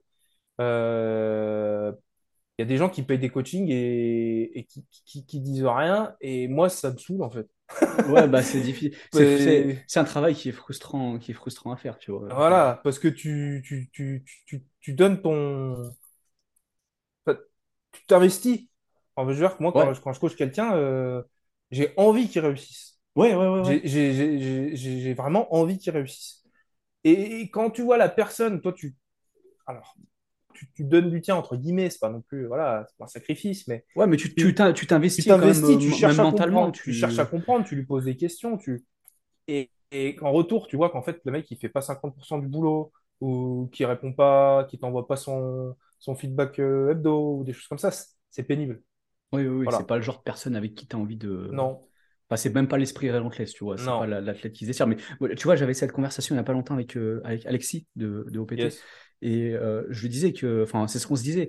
Les, les- les- enfin, pour nous, je pense que c'est pareil pour, enfin, je, je pense que c'est pareil pour toi, mais moi, les mecs qui m'impressionnent le plus et que je trouve le plus respectable, tu vois, qui Hmm, me renvoient la, la meilleure image, c'est même pas forcément les mecs les plus forts. Alors, une grosse performance, ça impressionne toujours. hmm, Mais ce qui me, ce qui m'inspire le plus, moi, c'est vraiment les mecs qui se dépouillent, tu vois, peu importe leur niveau. Il y a des mecs, des fois, ils ont un niveau moyen, mais tu vois vraiment qu'ils mettent tout en plaque et qu'ils se dépouillent. Et moi, je suis plus inspiré par des types comme ça qu'un mec qui va être très fort, mais qui fait pas la moitié Ouais. du, la, la hmm, moitié du boulot, tu vois. ouais. Et, et, tout à l'heure, on parlait d'ambiance et d'atmosphère en compétition. Et tu vois, là, on a fait la compétition à Vitrolles et Ouais. honnêtement, il y avait une putain d'ambiance, quoi. Et, et j'en étais ému parce que je voyais des gens. Alors en plus, moi, je faisais pas la compétition, donc j'avais envie de tout péter. Moi, j'ai quand même fait la quatrième épreuve. Bonsoir. Oui, Qui est très, très intéressante. Euh, mais enfin, voilà, c'est, c'est, tu sens qu'il y a, que tu les vois, les gens qui en veulent, quoi. Tu, les, tu, tu sens qu'ils sont là et, et ça fait plaisir, en fait, de, de, de- d'être avec des gens qui sont euh, dans- dans- un peu dans ton univers, quoi. Ouais, je comprends, je comprends. Voilà. Ouais, c'est partagé. La quatrième épreuve qu'on aurait pu mettre dans les anecdotes de merde. hein. Ah oui, oui, bah, euh, Merci, Alexis. men- mention à nos amis d'O- d'O- d'OPT, euh, notamment euh, bah, ceux qui ont organisé cette compétition, du coup, Alexis, Mehdi, Ludivine et Mohamed. hein. et là, du coup, la quatrième épreuve, là, sur la dernière compétition, c'était C'était une minute max, cal à l'assaut Ouais. bike. Donc déjà, quand tu le fais comme ça, ça te, euh, bon, ça t'a- tu l'as fait, ça t'a ruiné, hein. J'ai mis une heure à m'en remettre, j'ai vomi. Ouais, et, et- mais quand tu le fais après avoir euh, fait ta compétition, après avoir Ouais. squat, du j'ai- déjà, t'as pas envie de le faire. Non, ouais. Et euh, bon, c'était, c'était sympa comme. euh, Ceci étant dit, s'ils le refont, je le referai. Ah, Voilà. mais bah, je sais Et je des, battrai, et je battrai des- mes, mon record. Parce que, des- voilà. voilà, c'était, euh, c'était marrant. Et après là, pour euh, du coup, pour conclure là-dessus, du coup, c'est pour Ouais. parenthèse pour toi.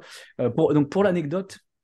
euh, quand j'ai créé, quand j'ai créé Relentless, en même temps, je lisais le livre qui s'appelle Relentless, du coup, Ouais.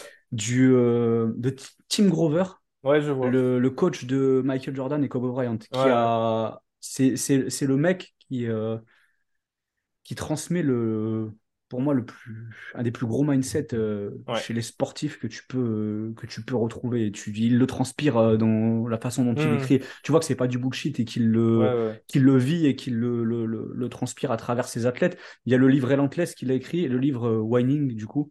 Hmm. Mais moi, c'est le livre Relentless qui m'a Inspiré. qui m'a beaucoup inspiré. Surtout qu'avant, euh, quand je t'ai connu, j'étais dans une démarche un peu plus compétitive Hmm. aujourd'hui. Et du coup, c'est de là que, enfin voilà, pour le, pour l'anecdote, pour euh, les auditeurs. Euh, du coup, on va après, il y a des questions un peu plus euh, programmation, donc je vais te, je vais te laisser commencer et puis je, je, Yes. je compléterai avec mon, mon avis dessus. On peut même en, on peut même en débattre. Euh, quels sont les avantages des AMRAP versus euh, séries longues et Hmm. comment les, les programmer? Si Alors, je pense pas. Alors, là, on parle d'avantages, d'inconvénients. Enfin, on, parle les deux. Je suis pas sûr que ça soit le bon terme. J'aurais plutôt tendance à voir ça comme deux outils avec des objectifs différents. Ouais. Euh, pour moi, un, un AMRAP, en tout cas, et, et- et la façon dont je le programmerais, c'est plutôt un, c'est plutôt un, je le, je le programmerais plutôt en, en test, un test de force Hein sur des, sur des, en par exemple en fin de bloc ou en fin de cycle. Euh, ça peut être intéressant euh, dans certains cas de, de, de, de demander à l'athlète de faire un test en AMRAP euh, c'est pas quelque chose que j'utiliserais euh, de façon récurrente, enfin récurrente, hebdomadaire, on va dire, ou même, je disons que je l'utiliserai avec parcimonie, Ouais. parce que c'est relativement taxant. Alors après, tu peux mettre des garde-fous, tu peux, tu peux mettre un RPE, tu peux, tu, enfin, il y a plein de façons de faire. Tu peux aussi faire peut-être un, un preset où tu vas faire, euh, tu lui dis, euh, par exemple, sur le premier set, tu fais un, un triplet euh, relativement facile tu prends du repos et puis derrière tu fais un 3 plus où tu vas essayer de, de faire un, un wrap Mm. dessus. Enfin, il y a plein de façons, je pense, de Ouais. faire. Euh, mais en tout cas, c'est pas le même objectif quand, quand tu vas travailler sur une série longue où là tu, tu, vas plutôt en recherche de, de capacité. Alors, un travail d'hypertrophie, mais tu peux augmenter la capacité de travail. Ouais. Euh, et c'est quelque chose pour le coup que tu peux euh, euh, utiliser euh, probablement plus, fré- plus fréquemment. Ok. Bah, je, je, je partage ton, ton avis là-dessus. Enfin, je veux dire, pour moi, si tu peux pas comparer les deux, comme tu l'as dit, ça Ouais. vient dans un, ça vient dans un objectif différent. Et pour, euh, juste pour euh, compléter, enfin, moi, j'en fais le même usage que ce dont tu as parlé. Mhm. C'est-à-dire que plus les mettre euh, soit en fin de bloc, soit en fin de cycle, tu vois, pour faire un. Ça peut te permettre de faire un test et de situer où est l'athlète. Mhm. Et euh, moi, moi là, là où je les trouve vraiment intéressants à placer, les AMRAP, c'est les athlètes qui vont soit avoir du mal à se pousser dans leurs limites. Tu vois, Mhm. on, on- tu- tu- on fait de la force quand même. Donc il y a un moment donné où il faut pousser et, il y a- et tu rencontres des fois des athlètes qui, même en fin de cycle ou en fin de bloc, ils vont garder peut-être un peu trop de réserve ou Ouais. ils vont se, ils vont se, se sous-estimer. Euh, pour l'anecdote, moi j'ai un athlète que j'ai commencé à programmer comme ça et on a eu des très bons résultats. C'est pas le seul que je programme comme ça d'ailleurs. Euh, euh, c'était un athlète qui, euh, par exemple, en semaine 3, il allait faire un triplé que j'allais lui demander RPE8, tu vois. Mhm. Il allait faire euh, 180, tu vois. Et il me dit, là, c'est limite euh, RPE9, tu vois, j'ai overshoot et tout. Ouais, ouais, je Et si la semaine d'après, je lui mettais un AMRAP à 180 ou même 185, le mec, il était capable de me sortir euh, 8 ou 9 reps, tu vois, D'accord. en étant dans le même état de forme que, dire, qu'avant. Donc le mec, le mec, il se sous-estimait euh, clairement. Mhm. Et puis, euh, donc, il y a ce genre de profil-là. Et il y a aussi les débutants, des fois, qui peuvent avoir. Enfin, moi, que j'ai tendance à programmer, à axer plus la. Pro... Je, je- je mets toujours le RPE pour éduquer l'athlète, tu vois, sur le Mhm. RPE. Mais euh, j'axe plus la programmation en pourcentage parce qu'ils ont plus de mal à se, à s'auto, euh, à s'auto-évaluer, s'auto-jauger. Ouais. Et je mets toujours un. J'aime bien mettre un AMRAP en fin de bloc pour que l'athlète, euh, déjà, le- durant le bloc, puisse construire, tu vois, sa performance et euh, acquérir une technique solide, mais à la fin, puisse vraiment se, se tester et, euh, et apprendre en fait où est sa, sa limite parce que quand tu es débutant, tu le bah, t'a- t'arrives pas forcément à le, à le savoir. Tu vois ce que je veux dire? Ouais, ouais, je comprends. Ouais, ouais, mais effectivement, je, je te rejoins là-dessus. Euh, c'est quelque chose qui peut être très intéressant chez les débutants qui, qui, qui se rendent pas compte en fait de, de leur potentiel et qui vont s'arrêter plus rapidement qu'une personne qui a de l'expérience euh, sur un set, par exemple. On a Et, le- bon. Je je sais pas si tu as quelque chose à, à rajouter dessus. Non, en fait, je faisais le lien avec euh, enfin, euh, les premiers rap que j'ai fait, c'était sur euh, 5-3-1, justement. Ouais, Et c'est là où je pense que c'est important de... Et, et qui sont utilisés pour le coup de façon euh, relativement euh, récurrente, ouais, c'est vrai. fréquente. Et, et moi, ça m'avait ça m'avait pas forcément euh, aidé parce que justement, c'est c'est relativement taxant, un vrai AMRAP. Et, et voilà, je pense que c'est pour ça que, que c'est important de faire attention à la fréquence avec laquelle on les utilise.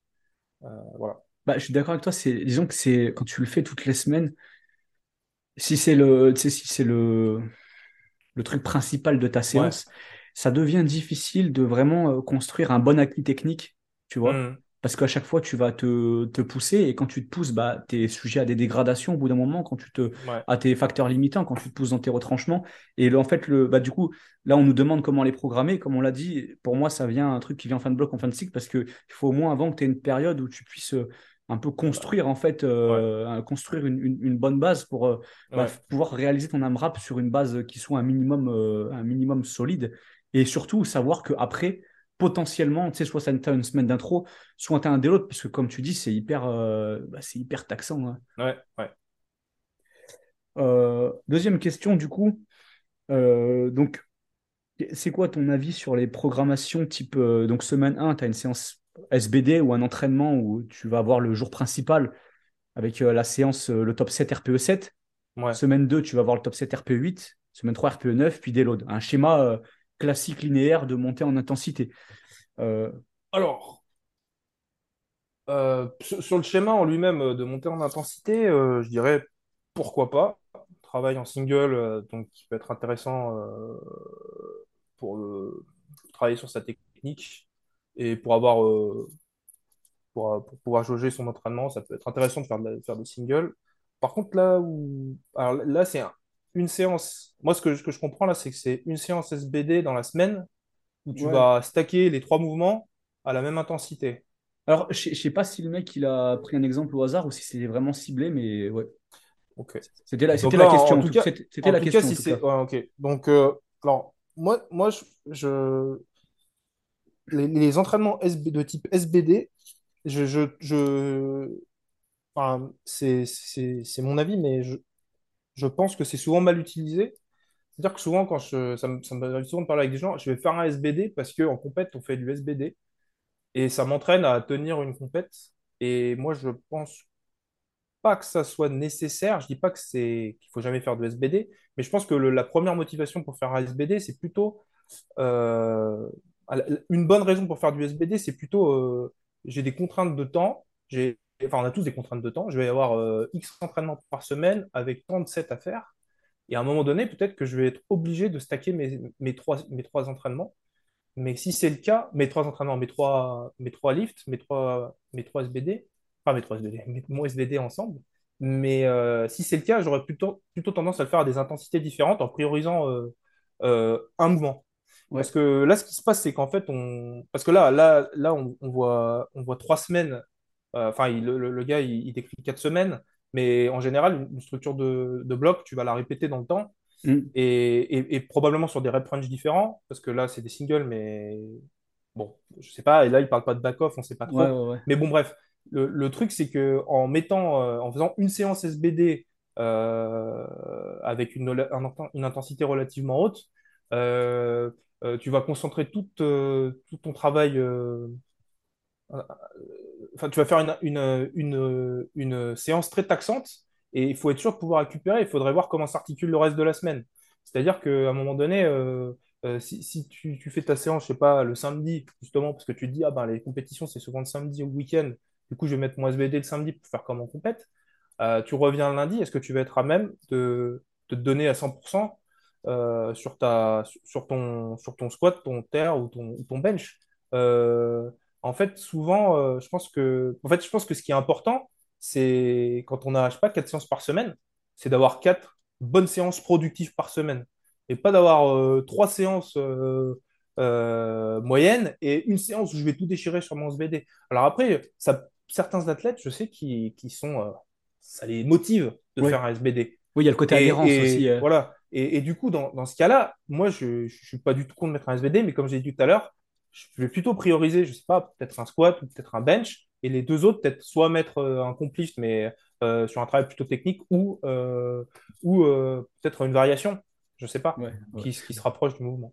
Bah, je suis comme toi là-dessus par rapport à la, à la contrainte de temps que va te présenter Ouais. l'athlète et de jours. Tu te dis toujours, la, la- la réflexion de base, c'est pas je vais mettre un SBD, c'est comment, comment est-ce que je vais pouvoir tirer bah, le plus de productivité de ces trois jours ou de ces quatre jours selon Hmm. ce qu'on te, ce qu'on te présente. Et selon ce qu'on te présente, faire un SBD avec intensité max sur les trois mouvements, c'est pas toujours ce qu'il y a de plus, euh, de plus optimal. Après, je sais que Hmm. je connais des athlètes qui répondent bien et pour qui ça marche bien, donc je dénigrerai pas le, je dénigrerai pas le schéma, Ouais. mais je pense aussi, comme tu l'as dit, que ça peut être très limitant dans la progression pour certains athlètes, parce que tu peux arriver sur ton deadlift, surtout si au squat et au bench, tu as mis des back-off, par exemple, Hmm. bah, tu arrives sur ton deadlift, tu T'es as explosé, cumulé ouais. beaucoup de travail et ça peut être un frein à, à la progression. Et, et- et là, en l'occurrence, comme le, le- le bloc est décrit, c'est un ressenti, je ne sais pas si c'est comme ça qu'il faut l'interpréter, mais euh, j'ai l'impression que la personne qui a écrit ça, c'est plutôt, euh, ça va être ses mouvements principaux ce jour-là. Ouais, euh, et, donc, euh, ce qu'il faut avoir en tête, c'est que oui, en compétition, oui, tu fais ton,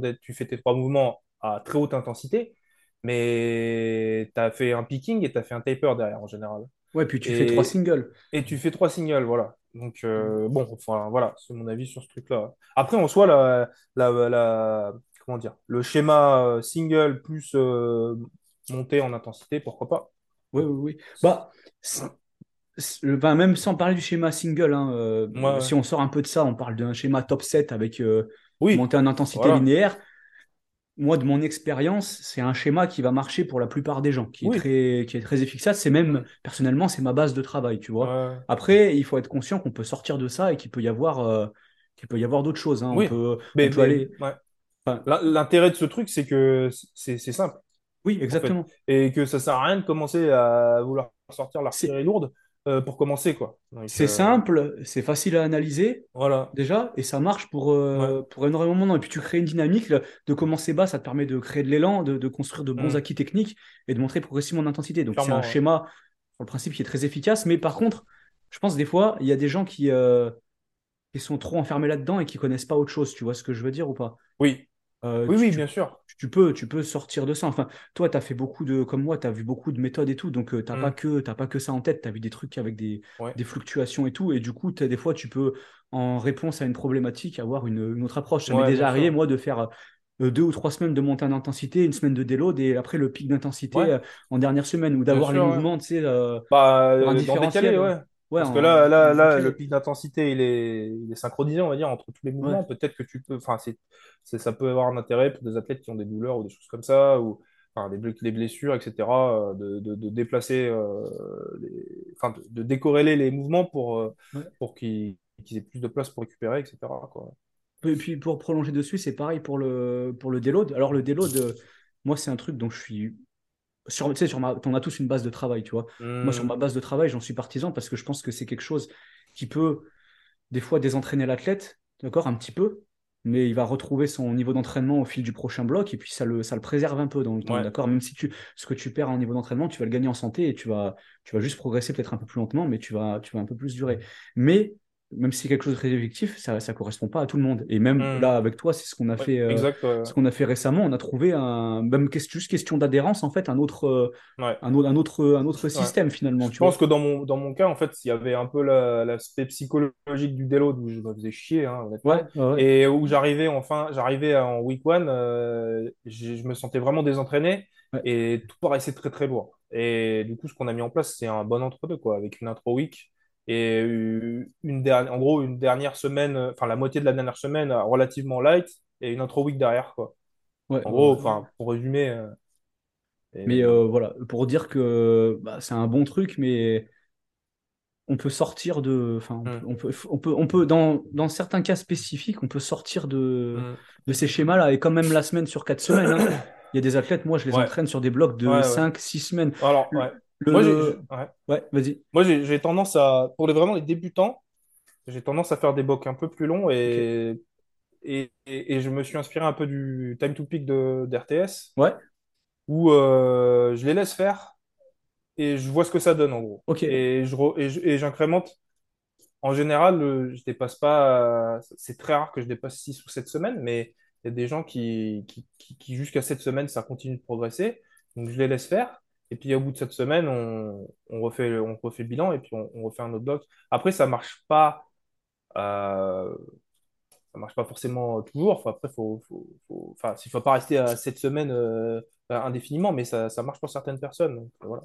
Oui, ça, après, dans, dans, le temps, ça va marcher peut-être pendant même plusieurs années, mais dans le temps, tes mm. besoins, euh, ils changent et ils évoluent aussi au fil de, bah, au fil de, de, ton parcours. oui, oui, clairement tout simplement. Mais en tout cas, enfin, je suis d'accord avec toi. Et après, quatre semaines, tu vois, c'est quand même une, mm. une, bonne base qui va marcher. Enfin, Tu te rends compte que ça va marcher euh, pour beaucoup de pour beaucoup de gens. Et après, tu peux, euh, il y, a, y, a, des personnes qui euh, peuvent mm. sortir de ça. J'ai, je prends l'anecdote, j'ai eu le cas avec un, un athlète où c'était vraiment flagrant. Mm. C'est-à-dire que une fois, on a été, j'entraînais sur quatre semaines. Ça, ça marchait correctement. Et mais une fois, on a été obligé pour une compétition de, je sais plus, c'était de faire un bloc de 5 ou 6 semaines par rapport au timing de la compétition. Et là, le, en fait, le résultat, il, était, il a été flagrant. En fait, j'ai vu mm. qu'en semaine 5 ou en semaine 6, tu vois, en semaine, euh, il montait en puissance en semaine 4, mais c'était pas, Hmm. à chaque fois, c'était pas, il y avait rien de, de, de- de flagrant, tu vois, on ramait un Ouais, peu. Et du moment où on était aux contraintes de faire 5 ou 6 semaines, je me suis rendu compte qu'arrivé à la semaine 5 Ouais. ou à la semaine 6, tu vois, avec le même développement, le mec, il, explosait. C'est là où il était, euh, c'est là où il était très très fort, tu vois. Ouais. Donc, euh, ouais. C'est pour ça que le, le time to, enfin, la notion de time to peak euh, RTS, où en gros, tu vas, tu lances un athlète sur, sur un, Mm. sur un microcycle et tu répètes le microcycle jusqu'à ce que sa progression s'arrête. Je la trouve très intéressante. Euh, et, et voilà, c'est quelque chose qui, qui, et qui est assez facile à faire en fait. Et après, on n'est pas obligé de rester dans ce schéma-là tout le temps, mais ça peut être intéressant dans, dans ces cas-là. oui, oui, puis surtout avec un débutant, enfin, comme tu l'as, toi, tu l'emploies, ça peut être une base de, C'est ça. une, une- une base de départ pour t'établir, euh, Ouais, pour ouais. t'établir par la suite, en fait. Donc, c'est vachement intéressant. Là, là, ouais. du coup, c'est toi, c'est un truc que tu as, que tu un outil en tout cas que tu as retiré de Ouais. finalement Ouais, de ouais. Emerging Strategy. Ouais, ouais, ouais, ça, clairement. Et il y a un autre truc aussi que je voulais dire par rapport à- au schéma, là, c'est, on en a parlé tout à l'heure, mais quand, quand, quand on a, là, là, le gars, il a, il a mis en- il a, il a imaginé un protocole, bon, il est assez classique le protocole, mais Ouais, il ouais, a quand ouais. même sorti son truc. Et tout à l'heure, je disais euh, d'essayer. Donc là, on a fait une critique parce qu'avec notre expérience, euh, voilà ce qu'on en pense. Maintenant, ça ne veut pas dire qu'il faut pas. enfin, peut-être que. Parce que là, il- ça manque de contexte, je pense. Un petit peu, il Oui, bien vraiment avoir un Tu sais avis. pas ce qu'il va On faire après, tu sais voilà. pas ce qu'il a fait On ne sait avant. pas son emploi du temps, on ne sait pas ouais. quel niveau est là, on sait pas, on sait rien. Donc, euh, il faut pas. Enfin, faut pas chercher une validation, en fait. Bien Il sûr. faut. C'est bien. Là, on a fait notre tour, donc peut-être que ça va l'aider à, à appréhender le problème autrement. Mais du moment qu'il connaît son pourquoi il fait les choses, pourquoi il fait un SBD, quel objectif il a, dans quel contexte il le fait. euh, euh, il n'y a pas de mauvaise. En fait, en powerlifting, ce qui est vraiment très intéressant, en tout cas à mon sens, c'est que il y a, y a pas de mauvais. Enfin, il y a pas de mauvais programmes, il y a que des, des programmes mal adaptés, quoi. Oui, oui, oui. C'est ça qui est important à- pour moi, à mon, à mon avis. à- en, en voyant cette question, c'est ça qui me vient, qui me vient à l'esprit. ouais. Bah, Je pense que, comme on l'a dit tout à l'heure, tant que tu as une stratégie, Voilà. ce que tu fais qui Ouais. est, qui est cohérente et que le tout se tient et que tu, tu peux à toi-même t'expliquer tout ce que tu fais, Hmm. Pourquoi pas en fait. Il y a pas de raison. Voilà, c'est ça, en fait. où tu arrives à te l'expliquer, C'est c'est ça. Et peu pas. importe ce qui est écrit, parce qu'en fait, euh, euh, moi, euh, quand j'ai commencé, c'était Westside, euh, c'était le, le Saint Graal. Après, euh, il y a- enfin, moi, je vois. En fait, ce qu'il faut comprendre aussi, c'est que les gens, quand ils font leur, leur programme, ils, ils savent le vendre. Et évidemment, ils vont pas donner, un- ils vont pas vendre un, un bouquin ou un programme et dire ah bah mon programme, en fait, euh, c'est un template et euh, bon bah c'est pas c'est pas le Saint Graal. Évidemment qu'ils vont dire c'est la méthode, c'est la méthode qui va fonctionner. C'est, ils vont mettre en avant leurs produits. Mais il faut quand même avoir euh, dans la tête que un template, ça reste un template. C'est, c'est pas universel, quoi. oui, oui, ça, Donc, faut en tirer, faut en tirer les, les bons, les bons outils et, et essayer. Je suis d'accord avec toi. Et euh, là, la dernière question est intéressante parce qu'elle va reprendre un peu les, euh, Oui. bah, les, les concepts de périodisation dont on a parlé tout à l'heure, plutôt avec ton expérience où à un moment donné, tu as continué à bourrer euh, après Ouais. une grosse phase. On nous demande pour avoir une progression saine et plutôt linéaire, combien d'échéances par an? Alors, je pense pas que ça soit le, le- le- enfin, le- la question là. Je sais pas si, ce qui me vient à l'esprit, c'est que je, je sais pas si c'est le sens de la question. Je ne pense pas, mais je vais le dire quand même. C'est, c'est pas parce qu'on fait des compètes qu'on progresse.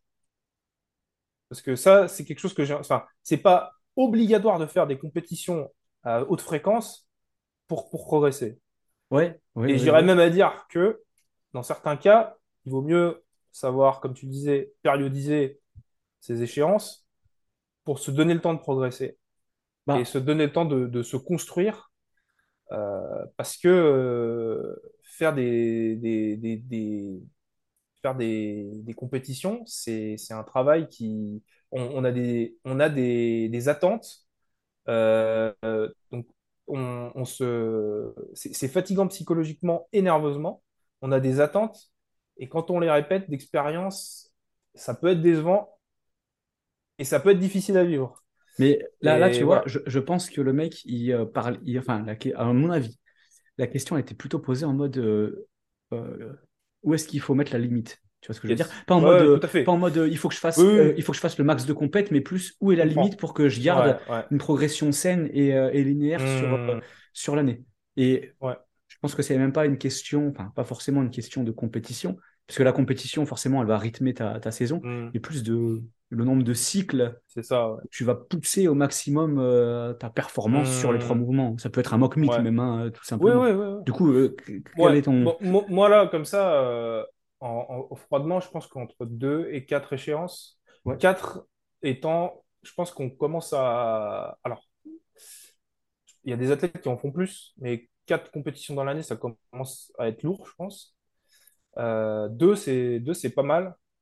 Et en fait, ce qui est important, c'est ce que tu disais tout à l'heure. Je pense que ça va, ça va dépendre du contexte et de l'athlète, mais il faut, faut se laisser le temps de se construire. Euh, donc, euh, des phases qu'on appelle, qu'on pourrait appeler hors saison, ou des phases où on construit sa capacité de travail, c'est là où on va, on va se construire en fait. Ouais. Euh, et c'est ça, c'est- et, et, et, et peut-être qu'aussi il y a des athlètes qui vont avoir besoin de, de, de, de remplir une classe. Donc, euh, peut-être que faire une phase d'hypertrophie plutôt longue, en fait, après, ça dépend comment tu périodises et Bien quel sûr. pourcentage tu vas mettre en hypertrophie, quand- en force et puis en, en picking, etc. Euh, ça, c'est tout à prendre en compte. Mais en tout cas, pour répondre à la question de façon générale, je dirais entre 2 et 4. Je ne sais pas ce que, tu en penses. Je suis assez d'accord avec toi sur, euh, sur le chiffre. Et après, comme tu disais, ça va être euh, individuel. Je pense que ça va beaucoup dépendre aussi du, du, du timing de préparation de la personne. C'est-à-dire que moi, j'ai des Oui. athlètes, pour avoir une prépa optimale, euh, il va nous falloir peut-être euh, quatre blocs de quatre semaines, d'accord? Ce qui Hmm. représente un gros... euh, Et quand tu fais quatre blocs de quatre semaines pour préparer une compétition, si tu en enchaînes quatre dans l'année, euh, ça fait... Bah, tu passes Ça toute l'année à préparer des fait, compètes, en ça fait. trop, en fait. Ça va être trop. Donc il va peut-être falloir te limiter à trois, voire même Ouais. deux, si Ouais. tu veux maintenir une progression euh, saine et linéaire. Ça ne veut pas dire que tu ne peux Hmm. pas faire plus. Parce que les athlètes de haut niveau, entre tous les championnats, ils sont obligés de faire plus, mais ils ne progressent pas entre chaque séance et Mhm. ils ne restent pas forcément sains physiquement, Ouais, ouais. ni même mentalement. hein, ni même mentalement. Ouais, Donc euh, c'est tout le challenge. Alors que si ton cycle de préparation, c'est huit semaines, Oui, bah, tu vas pouvoir, de- tu vas pouvoir potentiellement en faire plus et avoir, comme tu disais tout à l'heure, un peu plus de phases où tu vas pouvoir te concentrer à travailler d'autres qualités et où, euh, bah, comme on l'a vu tout à l'heure pour toi, euh, quand tu as burn-out un peu euh, de Ouais. de phases, prendre des phases pour arriver à, à récupérer pour derrière relancer la Mhm. machine euh, correctement. Mhm. Yes. Et Et après, euh, attends, je sais plus ce que je voulais dire. Vas-y, euh, enchaîne, je sais. il y, a- il y a- il y avait aussi moi, euh, enfin j'ai été, j'ai été éveillé à ça par, par le classroom aussi de, à l'époque que j'avais fait de Mike Tusher. Je sais pas s'il en parlait toujours dedans. Et j'en parle souvent avec mes athlètes. C'est le principe de. Alors, c'est pas science-based ou quoi, hein, mais c'est le principe de. et je pense- Mais je pense que c'est un vrai truc, c'est le principe de, de, de désensibilisation et de Mm. resensibilisation. C'est-à-dire qu'au bout d'un moment, avec un athlète, euh, bah, tu vas trouver un peu ta formule magique. Donc, euh, la formule qui, avec laquelle tu vas, tu vas tourner à peu Ouais. près euh, la plupart du temps pour préparer tes échéances. Mais quand tu t'y exposes tout le temps, tu vas y répondre de moins en moins. Ouais. Et, euh, ça veut pas dire... et quand tu y réponds moins, ça veut pas dire qu'il faut, qu'il faut tout changer dans ton entraînement, mais tu as Hmm. peut-être juste besoin de prendre des périodes où tu vas faire des trucs, tu vas reprendre les éléments principaux, mais tu vas faire un peu différemment et pour te resensibiliser Ouais. aux éléments clés qui ont marché, Ouais. pour les replacer euh, au bon moment. Et c'est pour ça que, pour des... et ça c'est surtout pour des athlètes avancés, mais que f- faire que enchaîner des compètes, ça va pas forcément être euh, Mhm. ce qui est le plus bénéfique parce que tu vas de moins en moins répondre à ce qui te permet de, de progresser Mhm. au mieux finalement. Et, et, et, c'est- et je pense que ces périodes de désensibilisation, elles, elles ont, bon, elles ont ce- cet, cet avantage. Mais et il y a aussi, je pense, une partie qui est importante, c'est que c'est là aussi, parce que quand, quand tu connais un athlète et que tu lui as mis en place un, euh, une structure, que Ouais. tu répètes, euh, bah, peut-être que tu rates quelque chose. Et ces phases de désensibilisation, bah, elles vont peut-être te permettre d'essayer des choses différentes que tu peux mettre en place derrière et venir euh, tweaker le, le, le- le programme, la structure que tu as mis en place, tu diras putain, je peux faire encore mieux. Quoi. Ouais, tu peux intégrer derrière, C'est ça, voilà. optimiser. Et voilà, si tu fais toujours la même chose, tu tu sais pas ce qui peut marcher ou pas. C'est- Oui, oui, De toute façon, après, ça marche jamais indéfiniment, mais c'est ça, ça vaut le coup, je pense, d'en tirer parti. Oui, comme tu dis, ça peut être l'opportunité, justement. Tu prends Mhm. cette opportunité-là, en fait, pour Ouais. aller tester. Parce que, il faut le dire, quand si tu enchaînes des échéances importantes pour un athlète de haut niveau, euh, je sais pas, tu as un athlète qui fait le championnat de France, derrière, il va faire euh, un championnat international. Ouais. C'est pas là où tu vas aller tester des. des- Enfin, moi, je. Bah non, tu prends pas de risque. Voilà, tu, je teste pas des nouveaux Ouais, trucs, euh, je reste sur ce qui, sur ce qui, ou, ou Ouais, sur, peut-être que je vais mettre des trucs en place parce que j'ai ma certitude, mais je vais rester sur ma base, tu vois, euh, Ouais, parce que euh, bah, euh, tu vas pas sortir un nouveau plan de nulle part et, euh, Oui, oui, et puis c'est risqué, euh, quoi. envoyer ton athlète au casse-pipe. euh. Non mais faut le dire. euh, Ouais. Ouais, ouais. J'ai fait, l'erreur, moi, euh, plutôt euh, quand j'étais moins expérimenté en tant que coach. euh, des fois, un cycle marchait très bien. Et le Mm. cycle d'après, j'allais changer euh, trop de variables, trop de trucs. Ouais. Et euh, après, tu sais même plus quoi interpréter Ouais, ou analyser. Tu, tu. Et, je pense qu'il faut, il faut une base lisible et, et quand tu quand es capable de sortir une structure qui sait que tu sais qui, qui marche. Alors c'est une structure, donc il y a des détails qui vont pouvoir changer, mais la structure ouais, euh, en général. Et en plus, alors euh, ces phases de désensibilisation, elles, sont aussi importantes parce que justement, c'est l'occasion pour l'athlète de s'exprimer et de dire ah parce que l'athlète quand il répète une structure euh, pendant longtemps Généralement, enfin en tout cas moi c'est mon cas et c'est des choses que j'ai vues chez des gens, c'est qu'ils vont avoir une idée, quelque chose, dire ah purée j'aimerais bien essayer ça. Et c'est là, c'est ce qu'on dit tout à l'heure, c'est c'est là où c'est l'occasion de dire bah on va le mettre en place, voir si ça fonctionne. Parce que quand ça vient de l'athlète, c'est en général, pas forcément tout le temps le cas, en général ça porte ses fruits, je trouve. ouais, je suis d'accord avec toi. D'accord. Bah écoute, ça, on a bien fait le tour là sur euh, tous les Yes. sujets qu'il y avait à, à aborder. Est-ce que tu peux rapidement euh, euh, donner, pas pour ceux qui seraient intéressés euh, parmi les auditeurs, Ouais. les, co- comment tu travailles toi là dans le coaching? Quelle formule tu proposes Ok. bah, aujourd'hui, moi je propose une formule hebdomadaire ouais. à 100 euros par mois. Et donc voilà, c'est relativement simple. Donc un retour hebdomadaire. Euh, Tu fonctionnes comment sur le, sur le retour par quel euh, donc c'est par, euh, je, fonctionne plutôt par email de préférence. Après tout ce qui est vidéo, etc. Ça peut passer par WhatsApp. Ouais. Et en général, je demande un, un retour écrit par email avec les ressentis de la, de la semaine, etc. Je Ok. travaille comme ça parce que je, je- j'aime.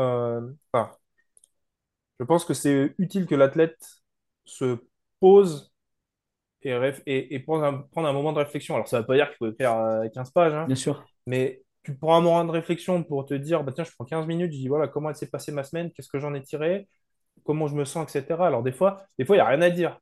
Des fois, il n'y a ouais, rien à dire parce que tu répètes le même truc, et puis, ben, mais peut-être que aussi, des fois, rien dire, euh, ça veut dire que ça se passe bien, quoi. Oui, oui, bien sûr. Voilà, c'est ça. Et c'est pour ça que je, je pousse les athlètes que je coach à le faire par email.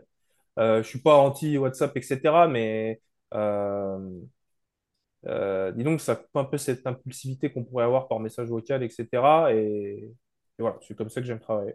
Ok, très bien. Bah écoute, on a fait le, le tour. Donc euh, pour tous les, les auditeurs, vous pourrez retrouver, euh, bah, je mettrai de toute façon les, les réseaux sociaux, le réseau social euh, dont, de- dont Adrien n'est pas un grand adepte, mais, J'adore. mais je, je le mettrai, je le mettrai dans la, dans les descriptions euh, vidéo. Et puis vous pourrez de toute façon prochainement, enfin quand le podcast sortira, vous pourrez de toute façon retrouver Adrien sur le site web euh, directement Relentless. Et si vous êtes intéressé par ses services, vous pouvez soit lui écrire bah, via son compte. euh, via son compte Instagram en DM. Vous pouvez aussi le contacter, enfin, contacter, écrire sur le site Relentless et vous serez redirigé, euh, vous serez redirigé vers, vers lui. Et puis, si vous avez des, des questions par rapport à ce qui a été abordé dans ce podcast ou à poser à Adrien, n'hésitez pas à nous contacter euh, bah, directement sur, euh, sur les réseaux sociaux.